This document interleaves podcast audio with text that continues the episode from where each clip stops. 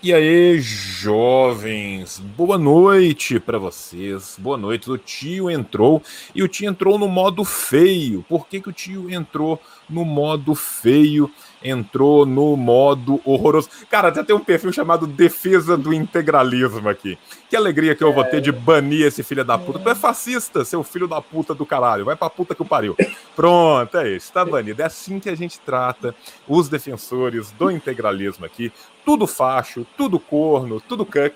Um beijo para você que está em casa nos vendo em qualquer um dos lugares que isso aqui está sendo transmitido. Hoje nós estamos muito chique, estamos transmitindo isso concomitantemente e ao mesmo tempo pelo Twitch e também estamos transmitindo aqui pelo YouTube. Por quê? Para facilitar a vida das pessoas. Carlos Ribeiro também integralista. Vamos caçar integralista. O integralista vai se fuder. É, está bloqueado. Que delícia! Que delícia! Gente, é... pô, João, eu tava rindo dos caras. Não, não, não vai, não vai. Não vai rir dos caras, porque assim, ao contrário de Dona Márcia Tibúria, que nós trata faixa com violência, meu amigo. Tem diálogo, não. Tem diálogo para fascista, não. Entendeu? Não, não, não, não dá espaço para nego se crescer aqui em cima de nós, não. Boa noite, meus lindos, queridos camaradas, companheiros, todos vocês que estão aqui, né? É... Já vi aqui que temos gente do APB, temos gente da ND, gente da URC, gente do PCB, pessoal, todo mundo. Então, um beijo no coração de todos vocês. O tio chegou super, super, super atrasadíssimo por quê? Porque o computador odeia o tio, o tio é boomer e, portanto, os meios telemáticos informacionais odeiam o tio, né? E ele não quis ligar de jeito nenhum. E isso foi bastante prejudicial para a nossa live. Como vocês estão vendo, hoje nós estamos especialmente no layout horroroso. Por quê? Porque eu tenho que usar o StreamYard. Eu vou só mutar o Vinícius um pouquinho, que o microfone dele vaza só até eu fazer a apresentação. É... Por quê? Porque a gente está aqui né, fazendo isso pelo StreamYard para a gente conseguir ao mesmo tempo fazer no YouTube e no Twitch para que todo mundo possa participar. Hoje nós vamos falar, obviamente, do integralismo, do Estado Novo, do fascismo, da geopolítica como um todo no Brasil e alhures nas décadas de 30 e 40, mas muito especialmente nós vamos falar deste aqui, que é o livro maravilhoso do nosso querido professor Vinícius Ramos, agradecendo já de antemão a participação aqui, que vocês verão será brilhante, né, que é o Páginas Verdes de uma imprensa marrom que inclusive está com uma tiragem nova porém uma tiragem curta. Então você, jovem, vai correr, porque daqui a pouco eu vou deixar aqui embaixo da live, enquanto eu falo, enquanto o Vinícius fala, o link lá da Shopee, aonde estamos vendendo. Vai ser pelo Shopee mesmo, não vai, Vinícius, que a gente vai vender hoje? Vai, vai ser pelo Shopee. Onde a gente está vendendo. O... A gente é ótimo, né? o livro é do Vinícius. Eu estou aqui uh, fazendo a propaganda porque eu gosto muito. Inclusive, já li três vezes, recomendo a todos vocês. O livro é uma delícia. Né? Lá no Shopee ele está vendendo o livro. E qual que é a vantagem do livro lá é que você não paga sequer o frete, porque o Shopee dia sim e dia também, ele tem 200 promoção de frete grátis. Então se você entrar no Shopee, se não tiver uma promoção de frete grátis agora, você conta até três, olha para cima, olha para um lado, olha para outro, que vai aparecer uma promoção de frete grátis dentro do Shopee. Shopee é o, é o paraíso do frete grátis e aí você não paga o frete do livro e contribui né, com a construção maravilhosa que a gente está fazendo aqui e principalmente com o trabalho do Vinícius. Esse é um fruto de um trabalho de mestrado. Vinícius é um sujeito com uma formação esplendorosa. Vocês vão ter o prazer de conhecer esse camarada gigantesco. Já esteve aqui no canal anteriormente, né? Vocês que viram a nossa live, a nossa primeira parte da live, né? Aproveitar que o Vinícius está aqui, já cobrar ele ao vivo e pela figura do Vinícius, cobrar o João Cláudio, cobrar o Éden, cobrar todo mundo, né?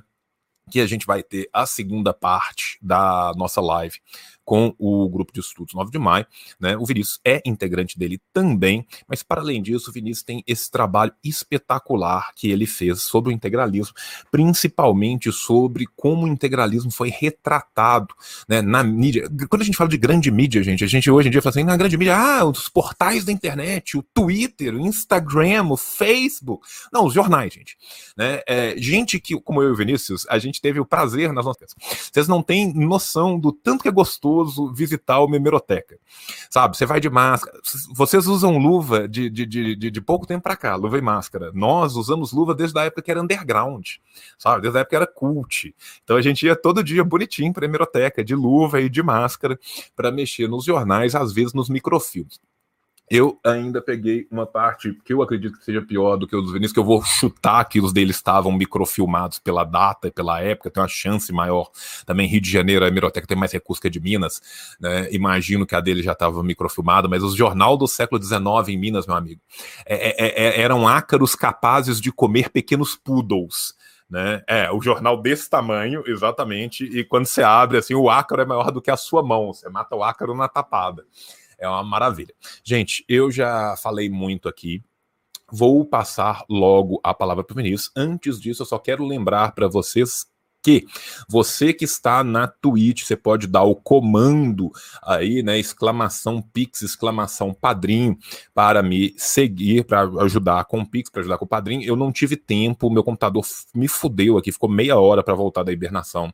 Não tive nem tempo de colocar o Pix aqui no canto da tela, então não vai ter, né? Conto com vocês do Twitch para fazer o Pix. Para você que está no YouTube, o, a minha chave do Pix, se eu não me engano, é o e-mail assim de sujoão.gmail.com, tá? É, as pessoas do Twitch vão eventualmente fazer e vai aparecer aqui nos comments e eu falo para vocês. Tem o padrim, padrim.com.br barra assim de João tem o apoia-se, apoia-se barra assim, disse o João, né? E vou colocar também os links do Vinícius à medida que a gente for falando. Agora eu vou finalmente, né, fingir que minha mãe me deu alguma educação na vida, passar a palavra para meu querido camarada, meu grande amigo, um dos maiores historiadores vivos do Brasil hoje em dia, Vinícius Ramos. Bom, João, é um prazer estar aqui contigo mais uma vez, né? Agora, agora sem o, o João Cláudio é, falando pra caramba, aí eu posso falar um pouquinho mais, entendeu? É um prazer. Com certeza eu vou repassar o, o seu convite para todo mundo, até porque alguns deles devem estar aí assistindo. Se não estiverem assistindo, eu vou ter que ser obrigado a enfiar porrada em alguém. Mas eu agradeço pelo convite, né? agradeço por, pelas palavras bonitas aí.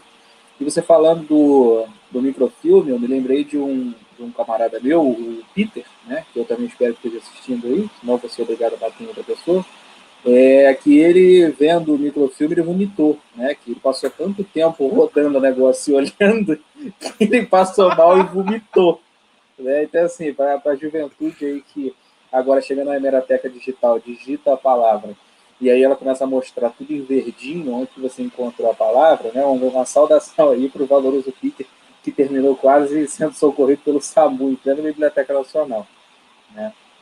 Então, cara, eu tô, tô muito feliz de estar aqui, espero que a gente possa ter um, um papo legal, uma contribuição bacana para um tema que, infelizmente, a gente estuda pouco, né? que é o, o fascismo. Aliás, como diria um grande camarada meu, Antônio Cícero, é, a esquerda estuda pouco. Uma vez eu disse para ele, pô, Cícero, a esquerda estuda pouco a direita. E ele disse, Vinícius, a esquerda estuda pouco. Então a gente precisa dar um, dar um jeito nisso e incentivar é, a garotada que está aí chegando, entrando nessa luta de que sem teoria revolucionária não há luta revolucionária. Então a gente precisa estudar e precisa, e precisa de gente em todos os campos. Não é só é, para estudar a própria esquerda, mas a gente precisa conhecer também o que, que a galera anda falando por aí afora.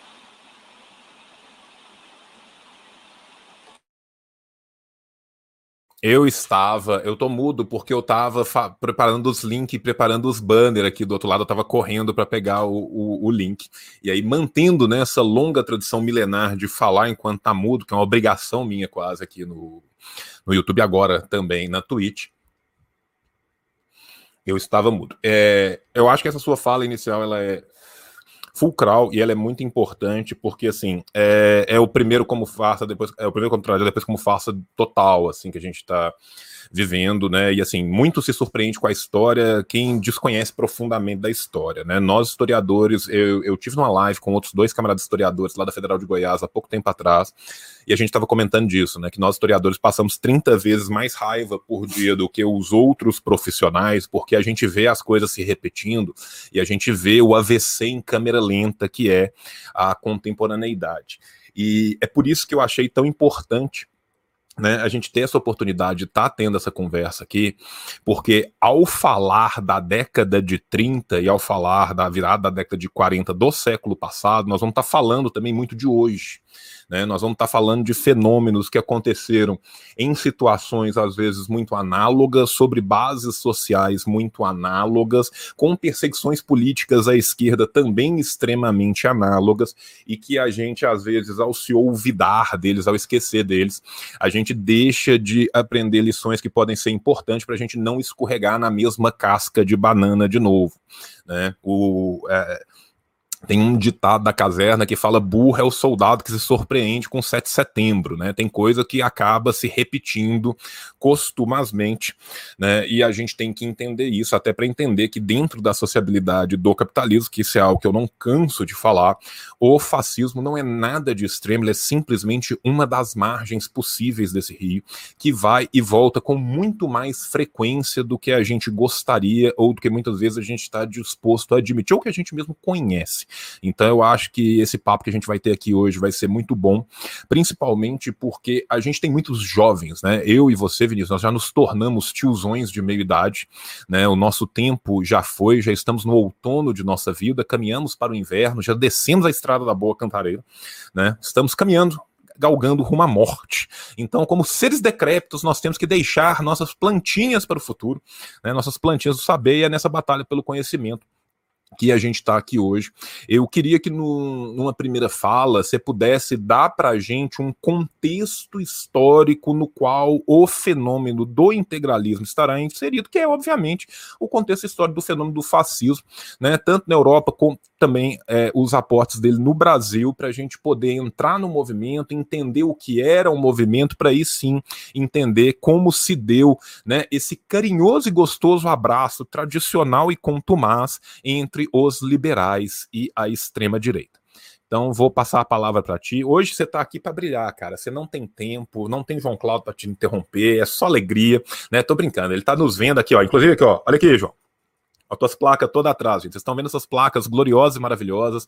Entrem lá no instagram.com.br guerra patriótica. Consiga ter a sua em casa também.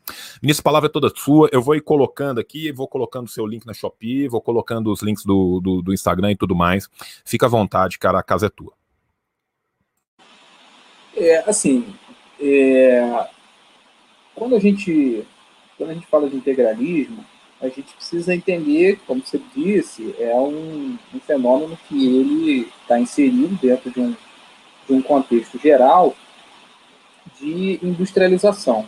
Né? A gente não consegue entender o, o movimento fascista se a gente não passar pela industrialização e pelo advento da classe trabalhadora. Então, assim, é, já no começo do século XX, você tem no Brasil né, o início de um de um processo de aceleração da criação de indústrias, né? porque a gente às vezes acha que a industrialização começou na, na década de 30, né? que, que, só tem indústria no Brasil a partir da década de 30 e, e não é isso. Né? Tanto é que a greve geral de 17, é, com São Paulo parando, você percebe que ali já havia uma, uma industrialização nascente, é, pelo menos em Rio e São Paulo. Então, assim, quando, quando a gente para para analisar, o integralismo ele é um fenômeno tipicamente urbano, né? Embora ele tenha uma, uma pegada de uma proximidade com o rural, de um elogio ao rural, ele é um fenômeno tipicamente urbano, né? Assim, obviamente, como todo movimento fascista, ele é um movimento que ele está ligado a, a essa nova colocação da classe média dentro do, do processo de desenvolvimento capitalista. Né? Então, assim, a, a classe média ela começa a surgir no Brasil, a partir principalmente da década de 20, né, e, esse processo vai se expandir na década de 30. A, é, a classe média, mais ou menos como a gente conhece, começa a surgir, e ela tem uma dificuldade no qual ela não consegue se enquadrar politicamente em nenhum lugar. Né? Ela, como o, o Marx mesmo já falava, é né, uma classe que está fadada a desaparecer, né, no qual ela não tem um um lugar dentro da, da, dessa exploração capitalista que seja é, é cativo dela. Né? Então, a classe média surge, né? você tem um movimento de industrialização, de urbanização, e a classe média não faz nem parte da elite, né? não, não é cafeicultora, não é grande industrial, né? não é magnata da borracha, nem nada disso. ao mesmo tempo que ela também não se identifica com a classe trabalhadora. Embora ela seja essencialmente próxima da classe trabalhadora, a classe média não se identifica com a classe trabalhadora. Né? Esse é o, talvez seja o grande problema da classe média, seja ela acreditar que ela está muito próxima das elites, quando na verdade ela está muito próxima da classe trabalhadora. Então, quando você tem o surgimento da, da classe média, o advento da classe média, ela, ela precisa de um espaço político para ela se colocar, que ela então não tinha, né? até que ela não existia. Então, a partir da década de 20, você vai começando a ter eh, essa preocupação é, de onde se colocar enquanto classe média. E aí vai surgir, por exemplo, o movimento do modernismo, né, que, embora a, a parte mais famosa e importante seja a, a, semana, a Semana de Arte Moderna de 1922, a gente sabe que o movimento modernista é muito mais amplo do que isso. E o que é esse movimento modernista na sua feição mais conservadora? Né? É a classe média tentando buscar espaço para participar da política. Então, é, essa classe média que está surgindo se incomoda profundamente com o fato de que ela não consegue atuar na política. Ela tem uma penetração é, literária, ela tem uma penetração cultural, mas ela não consegue atuar politicamente dentro daquele modelo de república oligárquica, onde você tem as elites é, é, cafeeiras, né, e o resto da população não tendo nenhum tipo de participação política. Então, assim, o, o, o integralismo ele vai surgir um pouco desse incômodo da classe média com a, a, a sua não colocação política dentro do, do, do processo de desenvolvimento capitalista. Então, é, essas ideias é, é, reacionárias, elas já estão no embrião na Semana de Arte Moderna de 22, onde você vai ter é, grupos culturais, né, é, parte do movimento literário, que vão ser extremamente conservadores, extremamente reacionários. Onde você tem o movimento verde-amarelo, né, e, e, depois o movimento da ANTA. Então, assim, é, são, você até pelos nomes, né, que são movimentos que têm essa, essa perspectiva nativista, essa perspectiva nacionalista da cultura. E a partir da década de 20, com o passar do tempo, vai se preocupando cada vez mais em como transplantar a sua atividade da cultura para a política. Ora, eu já atuo na cultura, mas eu também desejo atuar na política. E aí você tem uma verdadeira geração que faz parte desse processo. Né? Você tem Cassiano Ricardo, você tem Menotti Del Pique, você tem o Plínio Salgado, né? você tem aquela tríade do, do, do, do, do integralismo bebendo dessa água do modernismo.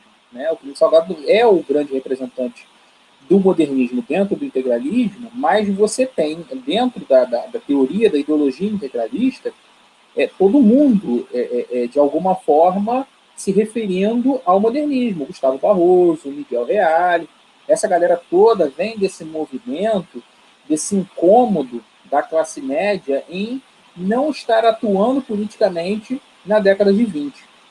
E isso vai se acentuar ainda mais com a chegada do Vargas ao poder, né? Porque aí é que eu acho que está o grande pulo do gato para a gente compreender de onde as pessoas tiram é, é, essas ideias, né? Por que, que isso volta e meia retoma com força a sua atuação. O que, que acontece durante a década de 30 é, é, no governo Vargas? Você tem uma, uma acentuação do processo de industrialização, e juntamente com isso, você tem a ascensão da classe trabalhadora através da ideia do trabalhismo do Vargas. Né? Então, assim, a gente pode questionar é, é, uma centena de coisas do governo Vargas, é, mas a gente não pode questionar a, o protagonismo que a classe trabalhadora teve. Né? Então, assim, a, a, o, ponto, o ponto fulcral aí na coisa é o fato de que, com a chegada da classe trabalhadora na cena política, isso vai incomodar profundamente a classe média. Então, o que, vai acontecer? Você tem um, um, um, clima político no Brasil, desde a fundação da República até 1930, onde só quem tem vez são as elites cafeicultoras, né? e aquelas que orbitam ao redor. A elite cafeicultura a gente coloca de uma maneira generalizada. A gente sabe que existe uma orbitação ali de outras elites, né? de outras frações da classe dominante. Quando chega a década de 30, é, é, e o Vargas implementa uma série de, de reformas, implementa é, é, as famosas é, é, leis trabalhistas, você tem ali a ascensão da classe trabalhadora.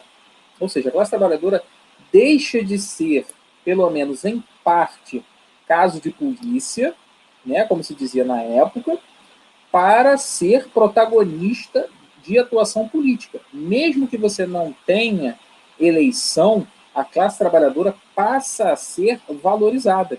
Aí você começa a ter o samba do trabalhador, você começa a ter é, a música que enaltece o bonde, ou seja, você tem ali, obviamente, o surgimento de um, um processo de valorização da, da, dos trabalhadores. Então, o que, que acontece? O surgimento do integralismo, o, o, o, a expansão do integralismo, ela vai se dar justamente nesse espaço em que a classe trabalhadora passa a ser valorizada. E é isso que eu sempre repito todas as vezes que eu participo de qualquer evento para falar de fascismo, de integralismo, seja que for. A gente só explica a ascensão do fascismo quando a gente para para perceber que esses caras se incomodam profundamente com a ascensão da classe trabalhadora. E o que a gente está vendo no Brasil hoje não é diferente disso. A partir do momento que você tem é, é, protagonismo da classe trabalhadora, seja de qual maneira for, você tem ali a, a, o retorno das ideias fascistas. Então, o Brasil está passando por esse processo de transformação. E já durante a década de 20, você tem o contato do Plínio Salgado, que é o principal articulador das ideias integralistas, é o principal cérebro, o principal pensamento do, do, do cenário integralista, tendo contato com essas ideias fascistas. Né? O Plínio Salgado ele viaja para a Itália na década de 20 e ele volta maravilhado com o que o Mussolini estava fazendo. Né? Então, assim, correspondências dele é, é, mostram que ele tentava, é, de alguma maneira, reproduzir aqui o que o Mussolini estava fazendo na Itália com características próprias. Então, ele é um cara extremamente influenciado pelo Mussolini. Então, ele, ele tem uma audiência com o Mussolini, se não me falha a memória, até uma audiência muito curta, são 15 minutos que ele fica com o Mussolini, mas são 15 minutos de Mussolini que ele fica impressionado. Ele volta para o Brasil, né? o que, que ele estava fazendo na Itália? Ele era tutor de um jovem paulista, se não me falha a memória, é, acho até que era da família é, Souza Aranha, se não, se não me falha aqui a, a cabeça, ele era tutor desse jovem, né, e nessa viagem para a Europa, que ele faz como, como tutor, né, levando o, o jovem, ele encontra com Mussolini. Então, assim, eu acho que essa viagem, essa, essa configuração, essa situação, é muito emblemática do que é a, a ascensão do fascismo. Porque você tem um cara que é típico da classe média, que é o Primo Salgado, ele funciona ali como uma espécie de carrapato dessa elite, né, dessa família de banqueiros. Ele, como tutor, ele viaja para a Europa, porque ele não teria condições de viajar sozinho para a Europa, porque ele vem de uma família falida, né, uma família que não tinha condição de bancar isso. Então, ó, veja como que é simbólico tudo isso. É a elite, certo? Aquela elite liberal, aquela elite cafeicultora, em contato com essas ideias é, é, conservadoras, reacionárias do Plínio Salgado, e o cara vai lá visitar o Mussolini pago é, é, por essa família de banqueiros. E quando ele retorna, ele começa aqui a regimentar uma, uma série de, de intelectuais, de, até de homens de ação também, para ele dar início ao movimento integralista. Então, assim, quando vem a, a Revolução de 30, cria-se a expectativa dentro do, do, desse pequeno núcleo ainda, cria-se a expectativa de que o Vargas vai trazer essas mudanças que a, a classe média está desejando. Né? Mas acaba que, pelo menos dentro dessa perspectiva integralista, o Vargas é uma decepção. Por quê? Porque o Vargas coloca é, é, a classe trabalhadora como protagonista. Então, toda aquela expectativa que se criou da chegada do, do Vargas ela acaba se frustrando um pouco desse sentido, porque o Vargas chega ao poder em 1930, né, e passa a adotar um discurso e uma prática que não contemplavam o, o reacionarismo total que o, o, essa galera que é admiradora do fascismo desejava. Então, ou seja, por mais que naquele momento o Vargas tivesse um governo conservador, a gente está falando de uma galera que está querendo o, o, mais do que um governo conservador, está querendo um governo reacionário. Então, quando vem a Revolução de 30, tem essa expectativa, mas é uma expectativa que eles consideram não realizada. Né? Quando vem a revolta constitucionalista de 32, né, e atenção, amigos, não é revolução constitucionalista, é revolta constitucionalista. Quando vem a revolta constitucionalista de 32, é, o Plínio Salgado e aquele pequeno núcleo ali, eles ficam nessa expectativa do que vai acontecer com a Revolução de 32, porque é aquela galera que sempre financiou esse movimento é, é, reacionário, só que essa galera perde, leva na cabeça mais uma vez com a vitória do Vargas sobre a revolta constitucionalista. Quando você tem esse processo de derrota da, da revolta, você parte então para a fundação do, do movimento integralista, da ação integralista brasileira. Então, assim, isso é um processo que vem já de muito tempo. Né? O, o, primeiro romance do, do Plínio Salgado é do começo da década de 20. É, o, o Estrangeiro, é o primeiro romance dele, né? Ele tem uma tríade de romances, que é O Estrangeiro, O Esperado e O Cavaleiro do Tararé. Né? E para pesquisa eu tive que ler os três, né? na verdade, para pesquisa da tese eu tive que ler muita, muita coisa do Plínio Salgado. Né? E aí a gente acaba é, é, conhecendo um pouquinho do, do, desse pensamento por aí. Mas assim, a, a, primeira, as primeiras referências que ele tem a esse pensamento é, antissemita, para esse pensamento xenófobo, né, para esse pensamento chauvinista, você já vê na década de 20, com o estrangeiro. Né? Então, assim, é, é um livro de, de literatura, né? O Plínio Salgado na época não escrevia nada doutrinário ainda, mas já é um livro que você já tem ali alguns indícios do que, que você pode ver lá na frente que ele acabou enveredando para alguns lados ali. Então, assim, isso já na década de 20. Né? Então, o ponto é, isso é um sintoma de algo que já vem acontecendo há muito tempo, que é esse processo de industrialização.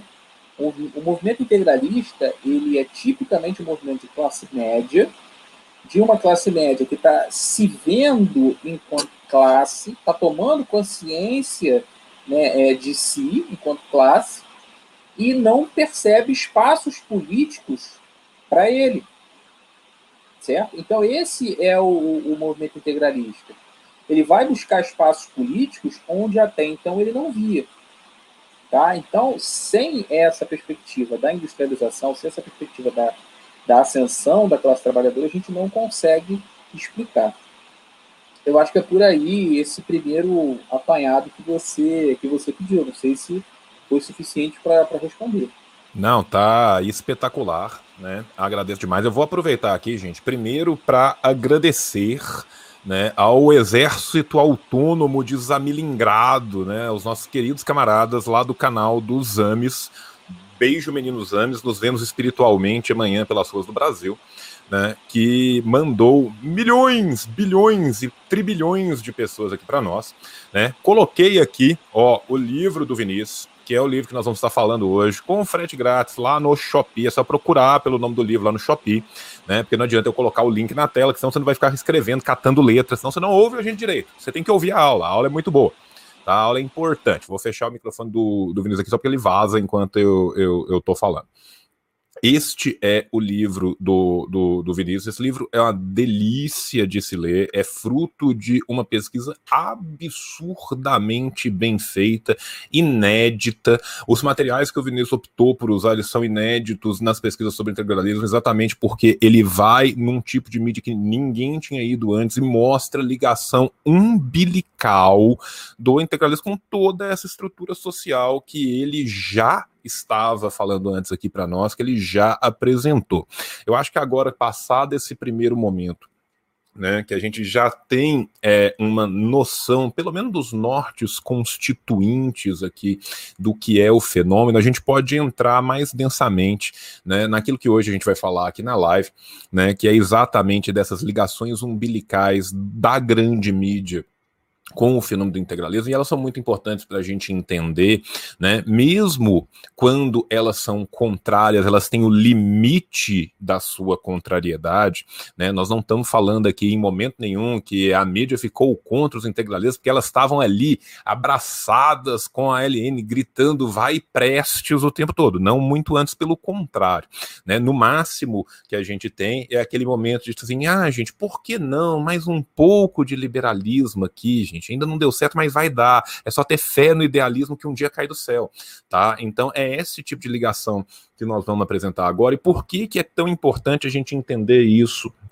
na década de 30, na transição da década de 20 para 30, depois da década de, no final da década de 30, quase no, já na virada da década de 40, quando vai começar o Estado Novo, lá 37 adiante, né? 37 é um, é, um, é um momento muito irônico, inclusive, né? Porque é o momento que os integralistas se enchem de expectativas, falam, ah, agora vai, agora vai virar ministro. É agora que são elas, né? E rapidamente são escanteados para a lixeira da história, de onde jamais deveriam ter saído, né? Mas é importante a gente entender também qual que foi o papel midiático disso. Gente, é, nós que somos historiadores, né, a gente estuda os papéis midiáticos e a imprensa desde a Revolução Francesa. Inclusive um dos livros mais clássicos para quem vai estudar culturas políticas, para quem vai estudar história cultural, é exatamente este estudo que eu estou falando aqui agora.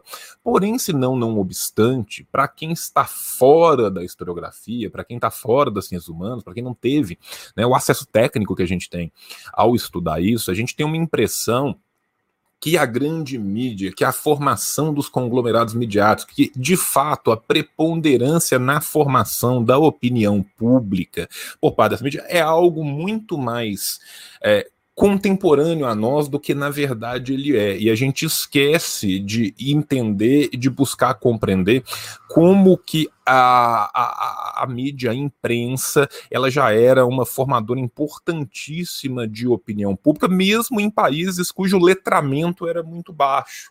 Tá? Isso acontece em longuíssima duração. Isso, tá, vem, isso vem acontecendo desde o final do, do, do século XVIII, no século XIX inteiro, quanto mais no século XX. Né? É, hoje em dia, vocês, a grande maioria de vocês, quando vai estudar o que foi Era Vargas, o que foi, né, é, mesmo a, a, República Antiga, vocês não têm noção do que é depois do advento do rádio, depois do advento do, do, dos jornais de grande circulação, da catapultagem que a gente tem na circulação dos jornais na década de 30, na década de 40, quando a gente vai comparar com o que era a circulação na década de 10, a importância dessas fontes pro debate público e como que isso estava imiscuído diretamente com o governo, né? Porque o governo também nesse momento era tinha um papel muito importante mesmo na realização é, da impressão, né? O papel era algo muito difícil, a, a printagem era algo difícil controlado.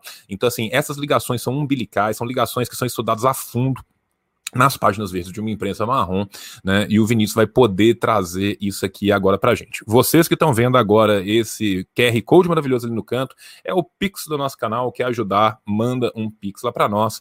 Quem está aí na Twitch pode mandar os comandos do apoio, do padrinho, de tudo mais. Quem tá aí no YouTube, eu tô tentando programar o Nightbot aqui, não sei se foi ou se não foi, espero que tenha ido, mas se não foi, apenas sinto muito, né? Então, um beijo para todos vocês. Vou voltar agora para o Vinícius, para que ele possa falar um pouco mais sobre quais eram as ligações da imprensa com o integralismo, como que o fenômeno integralismo no Brasil foi coberto pela imprensa, as ligações entre imprensa, grande política, o Estado e o integralismo, até para que depois a gente possa pincelar algumas figuras aí dentro e entender né, como que certas coisas acontecem até hoje. Né? Quando a gente vê, por exemplo, né, um certo filho de um certo Miguel Real escrevendo uma certa peça de impeachment, né, a gente vê como que a história se repete é, farsescamente após a tragédia. Né? Vou passar de volta a palavra para meu querido camarada e professor para que ele possa continuar a dar esse show que ele vem dando aí para nós. Calma é... aí, eu fiz errado. Aí. Bom, assim, primeiro, é, primeiro pedir desculpa pelo microfone vazando, né? É um notebook que já é um pouquinho velhinho, então ele dá um aqui o, o cooler dele nunca desliga. Entendeu? Então parece que eu estou aqui em algum, em algum calabouço na, na, nas profundezas aqui do Brasil, mas é, é só isso mesmo. Bom, assim, antes da gente, da gente falar sobre a, a imprensa e essa relação, eu acho que a gente precisa entender o seguinte: a noção que a gente tem de grande imprensa hoje, ela é uma noção contemporânea e que ela, como você bem disse, ela foi construída principalmente durante o século XIX. Né? É, a diferença que a imprensa faz na circulação de, de informações, ela é absurda, obviamente. Né? Não é à toa que os revolucionários franceses eles levavam entre a, os seus estandartes prelos né, da, da imprensa da época. Então, assim, a imprensa, quando surge, pelo menos essa ideia de jornal, ela não necessariamente está ligada a alguma coisa comercial. Tá? Então, lá no começo do século XIX, final do século XVIII, quando você tem a ampliação dessa circulação de notícias, você não tem um caráter comercial ainda. Você tem o que eu chamo de um certo proselitismo da, da imprensa, onde o sujeito usa o jornal para é, é, espalhar as suas ideias e ele deixa isso muito claro. Então, você não tem esse, essa ideia de uma imprensa independente, você não tem essa ideia de uma imprensa apolítica, apartidária. Isso é final do século XVIII, começo do XIX. A coisa começa a mudar de figura a partir do momento que a gente percebe que o capitalismo entra na imprensa. E quando que o capitalismo vai entrar na imprensa? Quando você começa a vender uma parte do jornal. Né? Estava até participando de uma live ontem né, no, no Instagram, Instagram do, do Pensando Alto, é, que a gente estava conversando exatamente sobre esse caráter de, de transformação da imprensa. Então, quando chega o século XIX, os donos de jornais eles começam a ter uma ideia muito bacana, que é o seguinte: olha, eu posso pegar uma parte do meu jornal e permitir que as pessoas escrevam alguma coisa no meu jornal. Então eu tenho a circulação da notícia, eu pego essa parte do jornal, eu permito que a pessoa escreva alguma coisa mediante a substituição por um pagamento. É o famoso anúncio. É o que acontece hoje em qualquer jornal de grande circulação, né? Seja ele é, é, em formato de papel ou seja no jornal nacional aí com o Agrapop no meio da, da programação, né? O Bradesco ou a Unimed, né? Então, assim, o, o ponto de virada é justamente quando o capitalismo percebe que a notícia pode ser um produto, uma mercadoria. E é aí que a imprensa vira parte desse processo do capitalismo, né? Que é o que o, o Pulantzas, né? Leiam Pulantzas, é, é, chama de ossatura imaterial do Estado que é o quê? É esse estado que está além daquilo que a gente compreende naturalmente como é, estado centralizado, organizado, né, onde você tem aí o que o, o Gramsci chama de estado ampliado, né, aquela ideia de imprensa, igreja, ou seja, a partir do momento que a, a, o capitalismo passa a tratar a imprensa como uma mercadoria, você tem uma virada na perspectiva de como a imprensa se apresenta. Se até a junção de capitalismo e imprensa ela se apresentava normalmente como uma imprensa que tinha lado, que buscava convencer o seu leitor a estar do seu lado na política, a partir do momento que o capitalismo chega, esse movimento ele vai fazer o inverso. Por quê? Cada vez mais a imprensa vai querer se apresentar como imparcial. Por que isso? Porque você precisa se apresentar como imparcial para você atingir todos os públicos. Porque se eu tenho um jornal que diz o seguinte: olha, a gente não gosta de fascista, a gente só quer conversar com os comunistas, eu vou ter uma vendagem X. Só que se eu me apresento como uma imprensa imparcial e eu digo assim: olha, eu não estou com nenhum extremismo, eu estou com a verdade dos fatos. Você quer a verdade, você quer os fatos, você quer saber o que aconteceu. Então, obviamente, que você vai ter uma vendagem que não vai ser X, vai ser um milhão X. Então, você precisa se apresentar como imparcial para que tenha sucesso a sua tentativa de tornar a imprensa uma mercadoria, tornar a notícia uma mercadoria. Tá? Então, a partir dessa compreensão, você começa a perceber os elos que vão se estabelecendo entre classe dominante e imprensa. E aí, essa classe dominante, a burguesia, percebe que ela vai poder usar a imprensa como um meio de conseguir duas coisas: um, lucro, através da venda do jornal, através do espaço do jornal, certo? E você vai conseguir a manutenção da ideologia burguesa se apresentando como um conteúdo, como um mecanismo acima de ideologias, acima de, de, de qualquer tipo de partidarismo. Então você consegue ganhar duas vezes. Você ganha o lucro e você ganha a manutenção da, da, da, da, da estrutura vigente. Então, é um jogo para a burguesia que é um jogo de ganha-ganha. Tá? Você retroalimenta a, a, a, estrutura capitalista de duas formas, do ponto de vista material e do ponto de vista ideológico. Então, essa virada ela vai acontecer durante o século XIX e vai se consolidar no século XX. Cada vez mais a imprensa vai passar a ideia, vai vender a ideia de que ela não tem nenhum interesse nos lados. Então, ela se coloca como fora dos extremos. Olha, nós não estamos nem com a esquerda nem com a direita. Nós somos imparciais, nós apresentamos a verdade dos fatos. Então, assim, se hoje em dia a gente fala, ironicamente, é, citar na internet é verdade, na década de 30 a gente tinha o citar no jornal é verdade.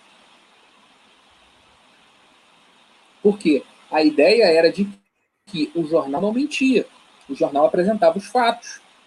Então, você vai ter uma grande imprensa que vai criar toda uma é, é, é, cortina de fumaça dessa ideia de imparcialidade. E ela vai conquistar muita gente com isso. É, e isso só vai começar a ser questionado, na minha opinião, com o advento das redes sociais e por uma parte da população. Tá? Porque, vamos ser sinceros, vamos, eu falo isso desde do, do da primeira live que eu vim aqui com o João. É, vamos ser sinceros, vamos conhecer o Brasil real. A maioria das pessoas continua acreditando que se está no jornal é verdade. Tá? Que se passou na televisão, então é isso mesmo. É, não é a maioria das pessoas que tem acesso à informação de qualidade. É, esse é o Brasil real. O Brasil real ainda assiste a televisão. É, o Brasil real não é o Brasil do smartphone e do acesso à Folha de São Paulo, do acesso ao Globo. Não. O Brasil real é o acesso à televisão. Então, isso ainda atinge uma parcela considerável da população. E é em cima desse mito de uma imprensa imparcial que você vai poder construir as maiores barbaridades e continuar se apresentando como alguém que não tem interesse nenhum. Quando chega a década de 30, que você tem o surgimento de dois movimentos que têm força política para mobilizar muita gente, que é o integralismo, né, a ação integralista brasileira, e a Aliança Nacional Libertadora, essa imprensa, obviamente, ela vai ter que fazer uma escolha. Porque ela não vai simplesmente se colocar como a portadora da verdade dos fatos. Ela vai se colocar como a contadora de uma versão dos fatos. Ela vai contar a versão dela do que está acontecendo. Então, de que lado que ela vai se posicionar? É óbvio que ela vai se posicionar ao lado do integralismo. Ela pode disfarçar isso melhor ou pior. Mas entre é, a Aliança Nacional Libertadora, entre os sindicatos, entre a classe trabalhadora e o fascismo, é óbvio que ela vai se colocar ao lado do fascismo, porque ela muito contribuiu para o surgimento do fascismo, porque desde 1917 está demonizando a Revolução Russa, porque desde 1917 está demonizando a União Soviética. Porque são esses caras, na década de 20, na década de 30, que vão dizer que na União Soviética as mães, quando tinham seus filhos, tinham que entregá-los ao Estado soviético. E isso é algo que vai ser reproduzido em jornais integralistas, mas que nasce na grande imprensa. É essa grande imprensa que vai criar a história de que na União Soviética você tem máquinas de ordenha de mulheres. Porque como os filhos pertenciam ao Estado, as, as, as puérperas tinham que ser ordenhadas para dar leite aos seus filhos. Então existiam máquinas de ordenhar mulheres, que elas dessem o leite materno e para que fosse enviado para essas fazendas de crianças. Isso tudo vai circular na imprensa integralista, vai circular na imprensa da extrema-direita, mas é algo que vai nascer na grande imprensa, desde o advento da Revolução Russa. Então, esses caras, eles bebem da fonte dessa suposta imparcialidade para construir uma imagem no qual eles conseguem acessar a maior parte da população e conseguem mobilizar a maior parte da população para os seus interesses de classe. Afinal de contas, essa essa grande mídia, ela se tornou um grande conglomerado comercial. Não existe mais o jornal é, é, com o seu dono, com aquele redator, aquela coisa tradicional, e ele vai escrevendo, e aí ele pega a folhinha assim, ah, meu Deus, as pessoas têm que saber disso. Isso aí, na década de 30, está se tornando cada vez mais raro. Essa, essa imprensa está se transformando em conglomerados comerciais. Um dos, dos, dos veículos que eu estudo, que é o jornal né, do, do Chateaubriand, o cara vai se transformar num mega empresário brasileiro, um grande chantagista, um, um, grande é, é, é 71, é um grande natal. E o cara vai transformar um jornal que estava falido em um grande é, é, é, em um grande conglomerado de imprensa. Ou seja, aquela ideia de uma imprensa artesanal, ele já desapareceu ou pelo menos se não desapareceu totalmente, está em vias de desaparecer. Você trabalha com interesses de classe. E esses caras têm interesses de classe que são bastante específicos. São interesses da classe burguesa. Esses caras são agentes da classe burguesa. Certo? Então, então o, o flerte com o fascismo ele não pode ser novidade nenhuma para nós. Porque o que o fascismo vai fazer, o que a imprensa fascista vai fazer, esses caras já estão fazendo há muito tempo. A diferença é que eles fazem a, a, essa propaganda anticomunista, eles fazem de uma maneira muito mais refinada, justamente para manter essa apresentação de imparcialidade, certo? Acho que é por aí. Não sei se respondi teu teu questionamento. Se não tivesse, fala que eu volto e a gente continua. Não, tá, tá, tá, tá super bem respondido. Eu tô aqui correndo de um lado para o outro nos dois chats para moderar, porque a galinhada está louca. Eles ficam morrendo de medo de informação. Né? Então, tem muito menino de 15 anos que está ocupadíssimo, né? Porque falar na UE na cara de um adulto, na frente dele na rua, você não vê. Difícil demais. Fala trancado em casa, fala no quartinho junto com a mãe, fala tirando foto do lado da Bíblia. Na, da porta da rua para fora, não fala, né? Mas na internet todo mundo é corajoso para um caralho, né? Então, é, limpo um pouco é, o nosso chat aqui da desonestidade e da falsidade histórica Fala, Vinícius. Foi bom você, foi bom você ter falado isso, que em, em Juiz de Fora, isso há, há muito tempo, eu ainda era é, graduando, eu estava numa semana de história lá em, em, Juiz de Fora, né? Um salve aí pro pessoal da UFJF. É, e um integralista apareceu no nosso, no nosso seminário, né? Ele estava vestido de camisa verde, ele estava com um, um, sigma né, na, no bolso dele, e ele apareceu lá para assistir o seminário. E assim, porra, eu tô. Eu, eu era graduando, então quer dizer, isso não é nem. Isso não é nem 2012. Eu me formei na graduação em 2012. E esse cara, ele, ele tava lá em Juiz de Fora. Então, assim, é, é para a gente ver como que esses caras eles não sumiram, eles não desapareceram. Simplesmente agora eles estão um pouco mais à vontade para falar alguma coisa. E, e, é interessante você falar isso, que ele assistiu o seminário inteiro é, sem ele dizer um ai. E no final ele parabenizou a gente que desceu a madeira no integralismo o seminário inteiro. Né? Então você vê como é que é uma realmente é uma coragem de, de tela de computador.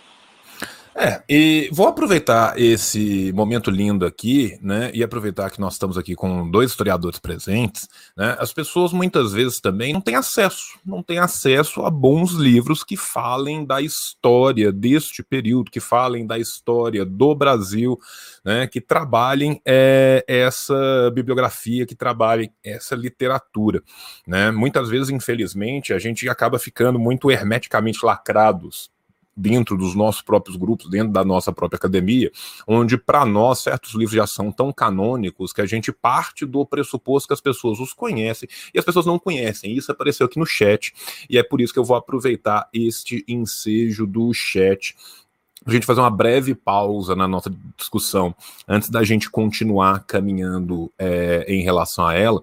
E eu vou te pedir aqui Vinícius, para a gente né, fazer um, um, um rápido bate-papo, recomendando bons historiadores, boas fontes, né, para que o jovem que está em casa fale assim: porra, cara, eu fico vendo as coisas na internet, eu não sei para onde que eu vou ver. Se eu quiser ler isso, um cara que escreveu, que tem documentação, tal, para caralho, tá? Quem que eu vou? Tá, beleza, tá, vamos lá, eu vou começar. Quer pegar um cara bem genérico que vai falar de uma formação histórica do Brasil como um todo, como o próprio nome do livro diz, pega o Nelson Werneck Sodré. Nelson Werneck Sodré é um cara extremamente bom de serviço, né, que e, e, o Nelson Werneck Sodré, o livro dele, você balança, cai outros 5 mil livros juntos, né? Porque tem fonte para um caralho, não tem um ponto que, que o Werneck Sodré dá que não tem um nó atrás dele, né? Então, assim, se você quer uma literatura bem abrangente da formação histórica brasileira, comece pelo Nelson Werneck Sodré. Você, Vinícius, especialista no assunto.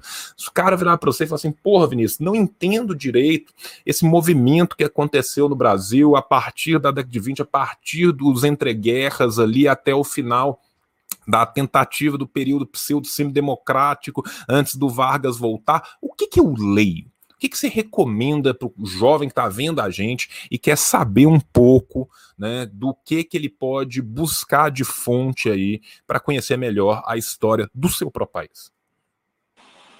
Assim, pra, eu acho que para começar, você precisa ler. E aqui eu não vou citar só autores marxistas, que a gente tem uma, uma tradição muito frágil na historiografia brasileira é, de ter acesso a historiador, a historiador marxista.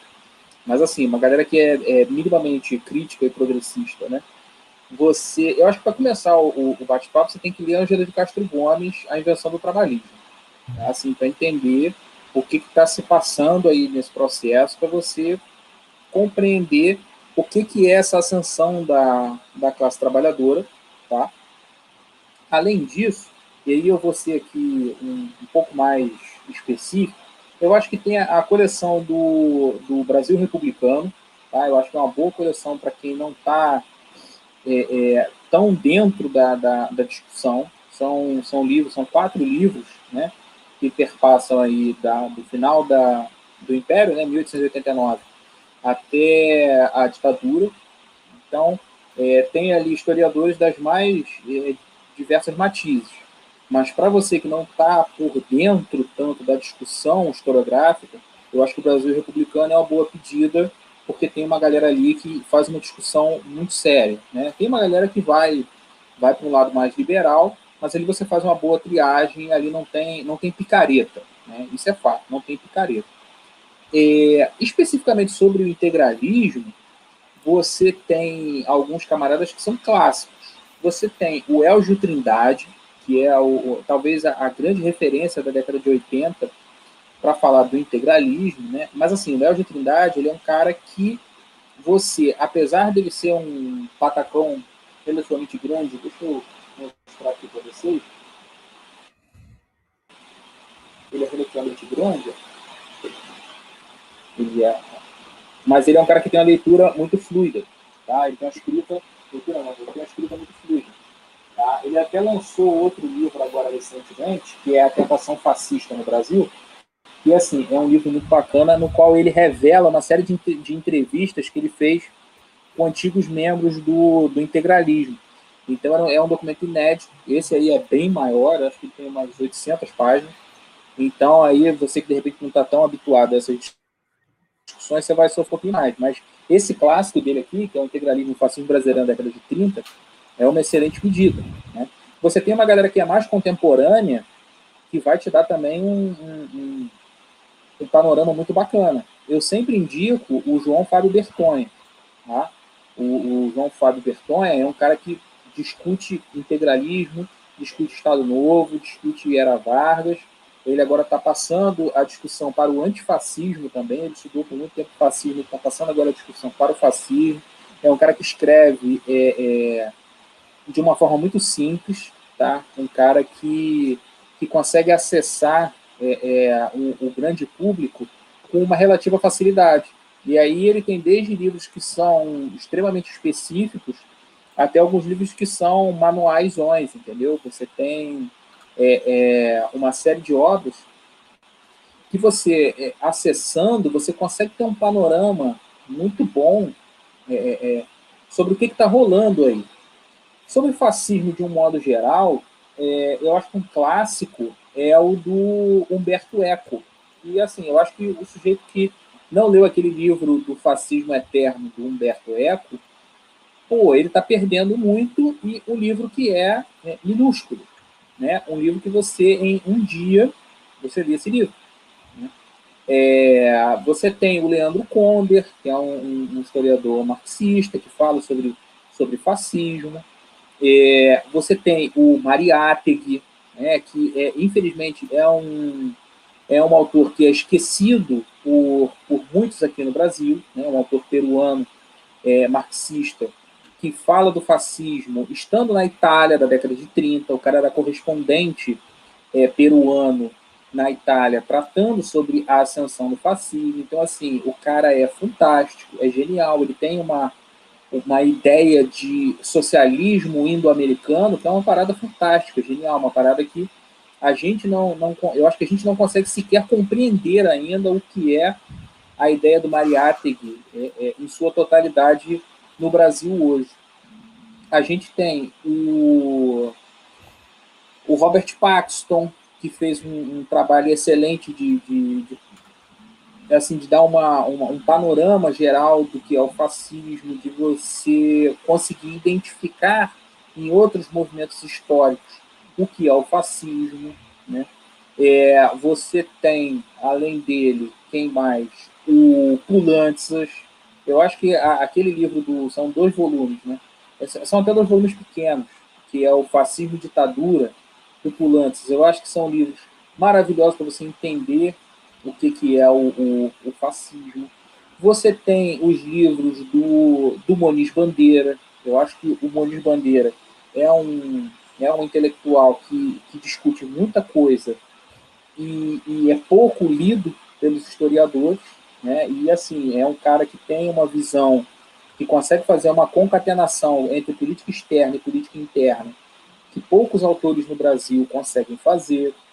É, e assim você tem um cara que para mim hoje é o, o maior intelectual vivo do Brasil,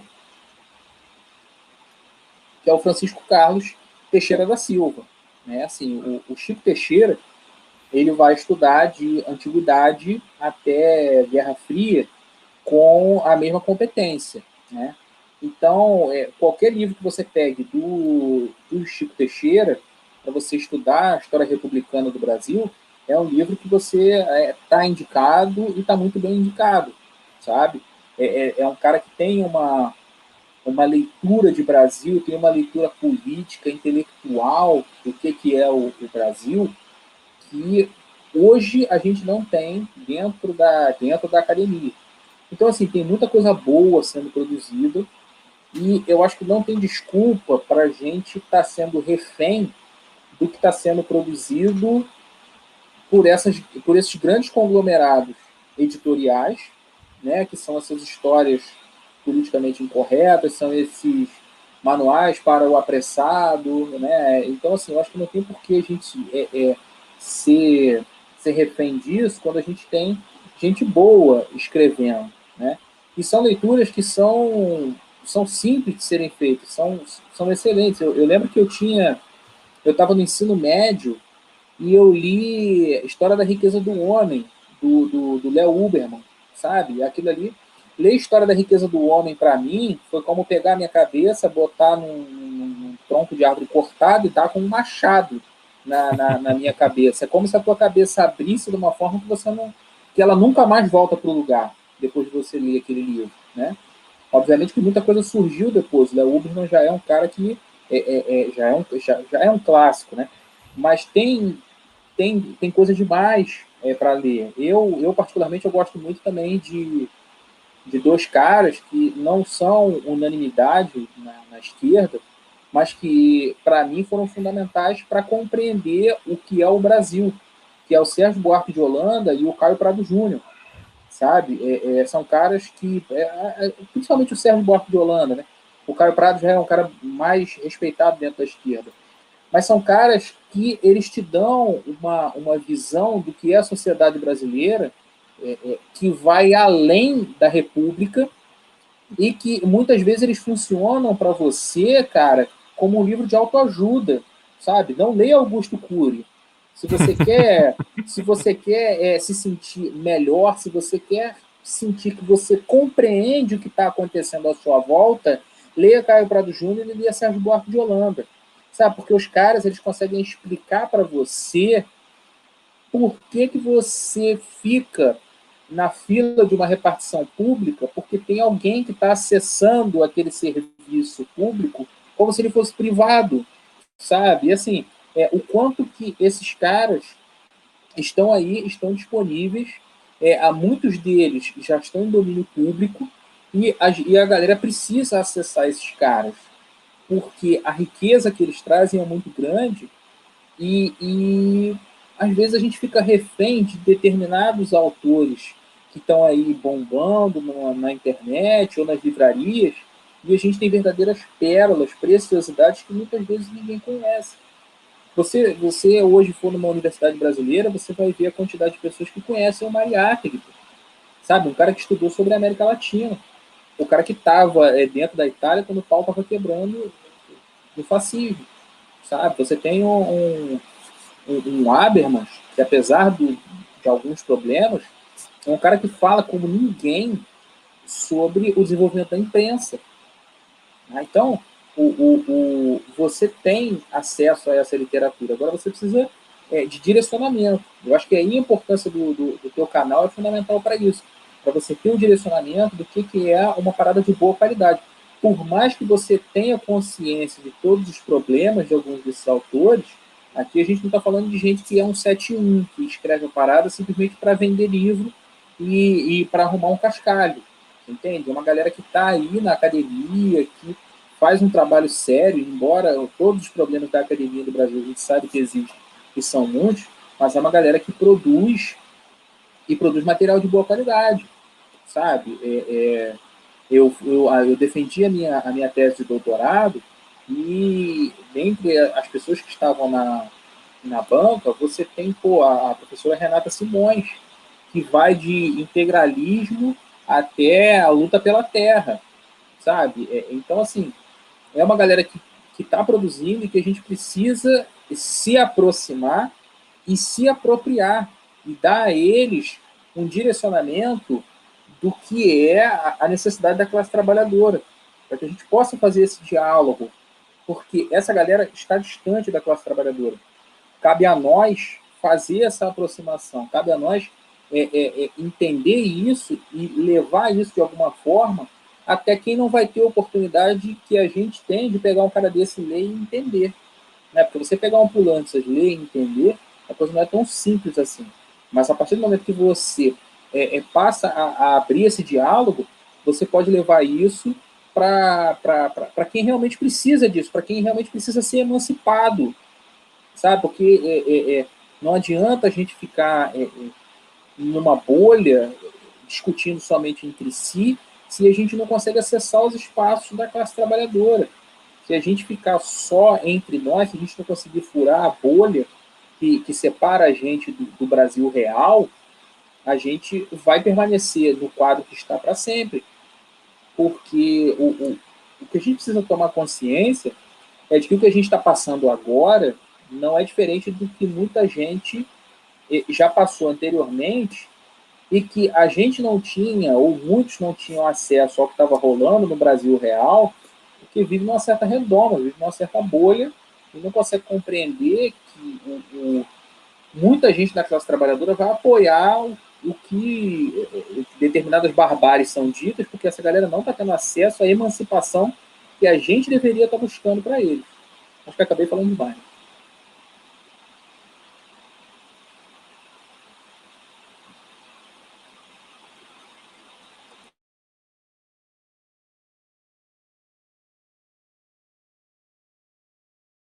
Você está mutado, João, como sempre.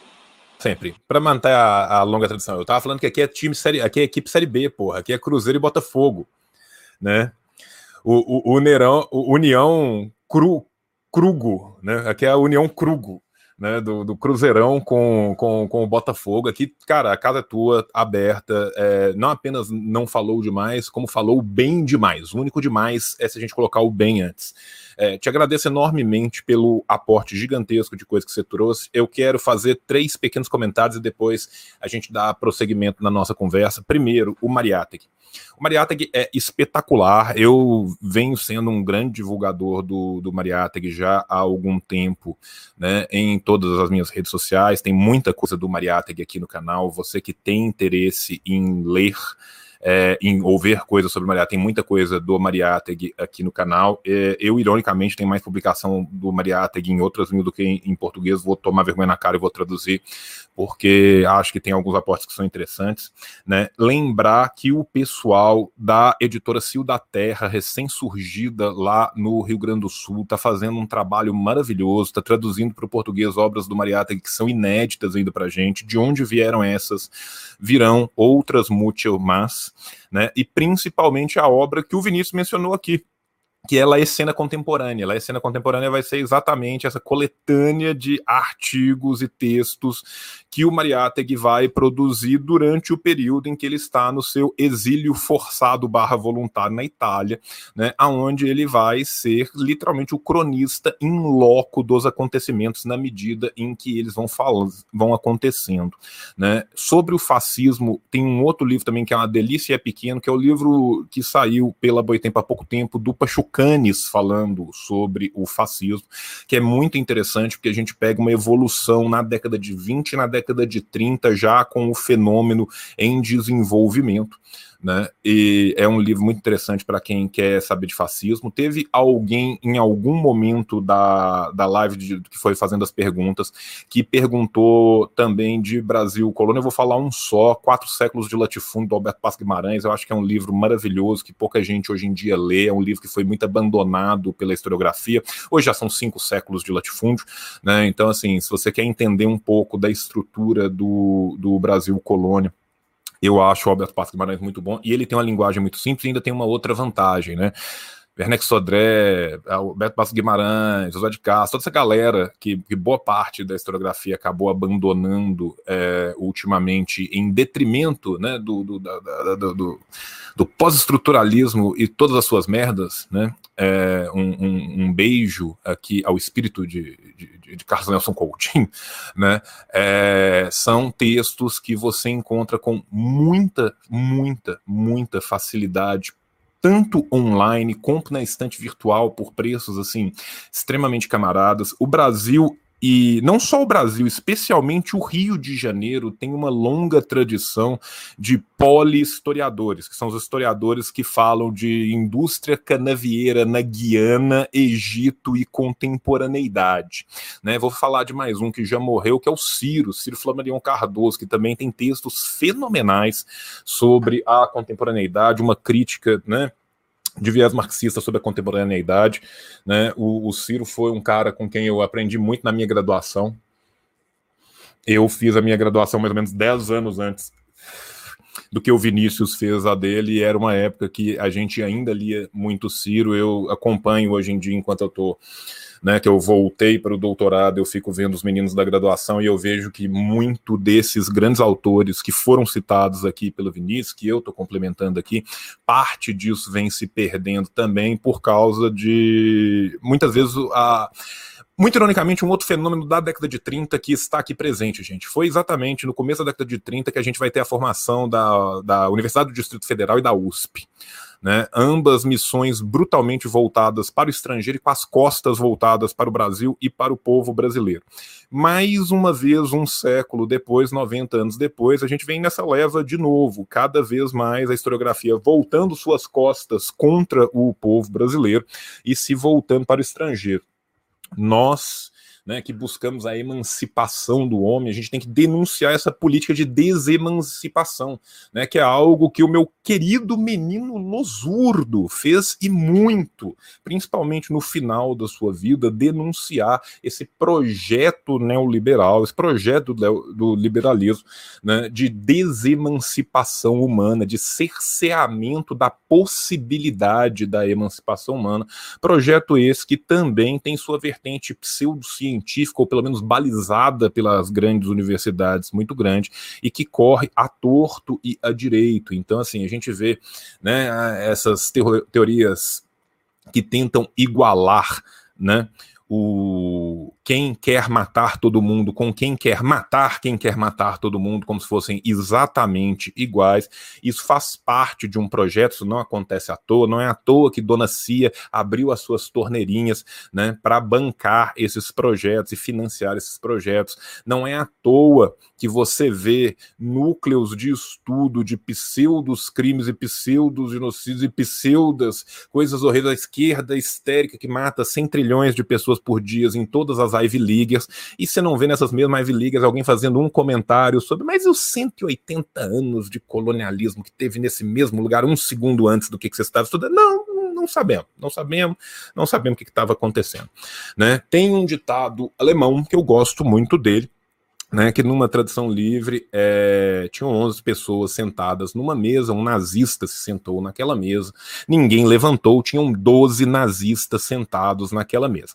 Alguém no chat fez um favor maravilhoso de falar uma frase aqui que é, sim, que foi fenomenal, é se anda com os patos, come com os patos, fala com os patos e faz quack quack, é pato, né? Então a verdade é que nós estamos aqui tendo que desconstruir absurdamente aquilo que os próprios integralistas falavam abertamente em todos os seus órgãos noticiosos internos, em todos os espaços que compravam, e compravam espaços para um caralho na mídia impressa, e falavam isso em todas as oportunidades que eram lhe dadas de ter a palavra, e essas oportunidades eram abundantes. Nós vamos chegar no ponto de falar do maior playboy safado do Brasil dessa época, que era Assis Chateaubriand, né?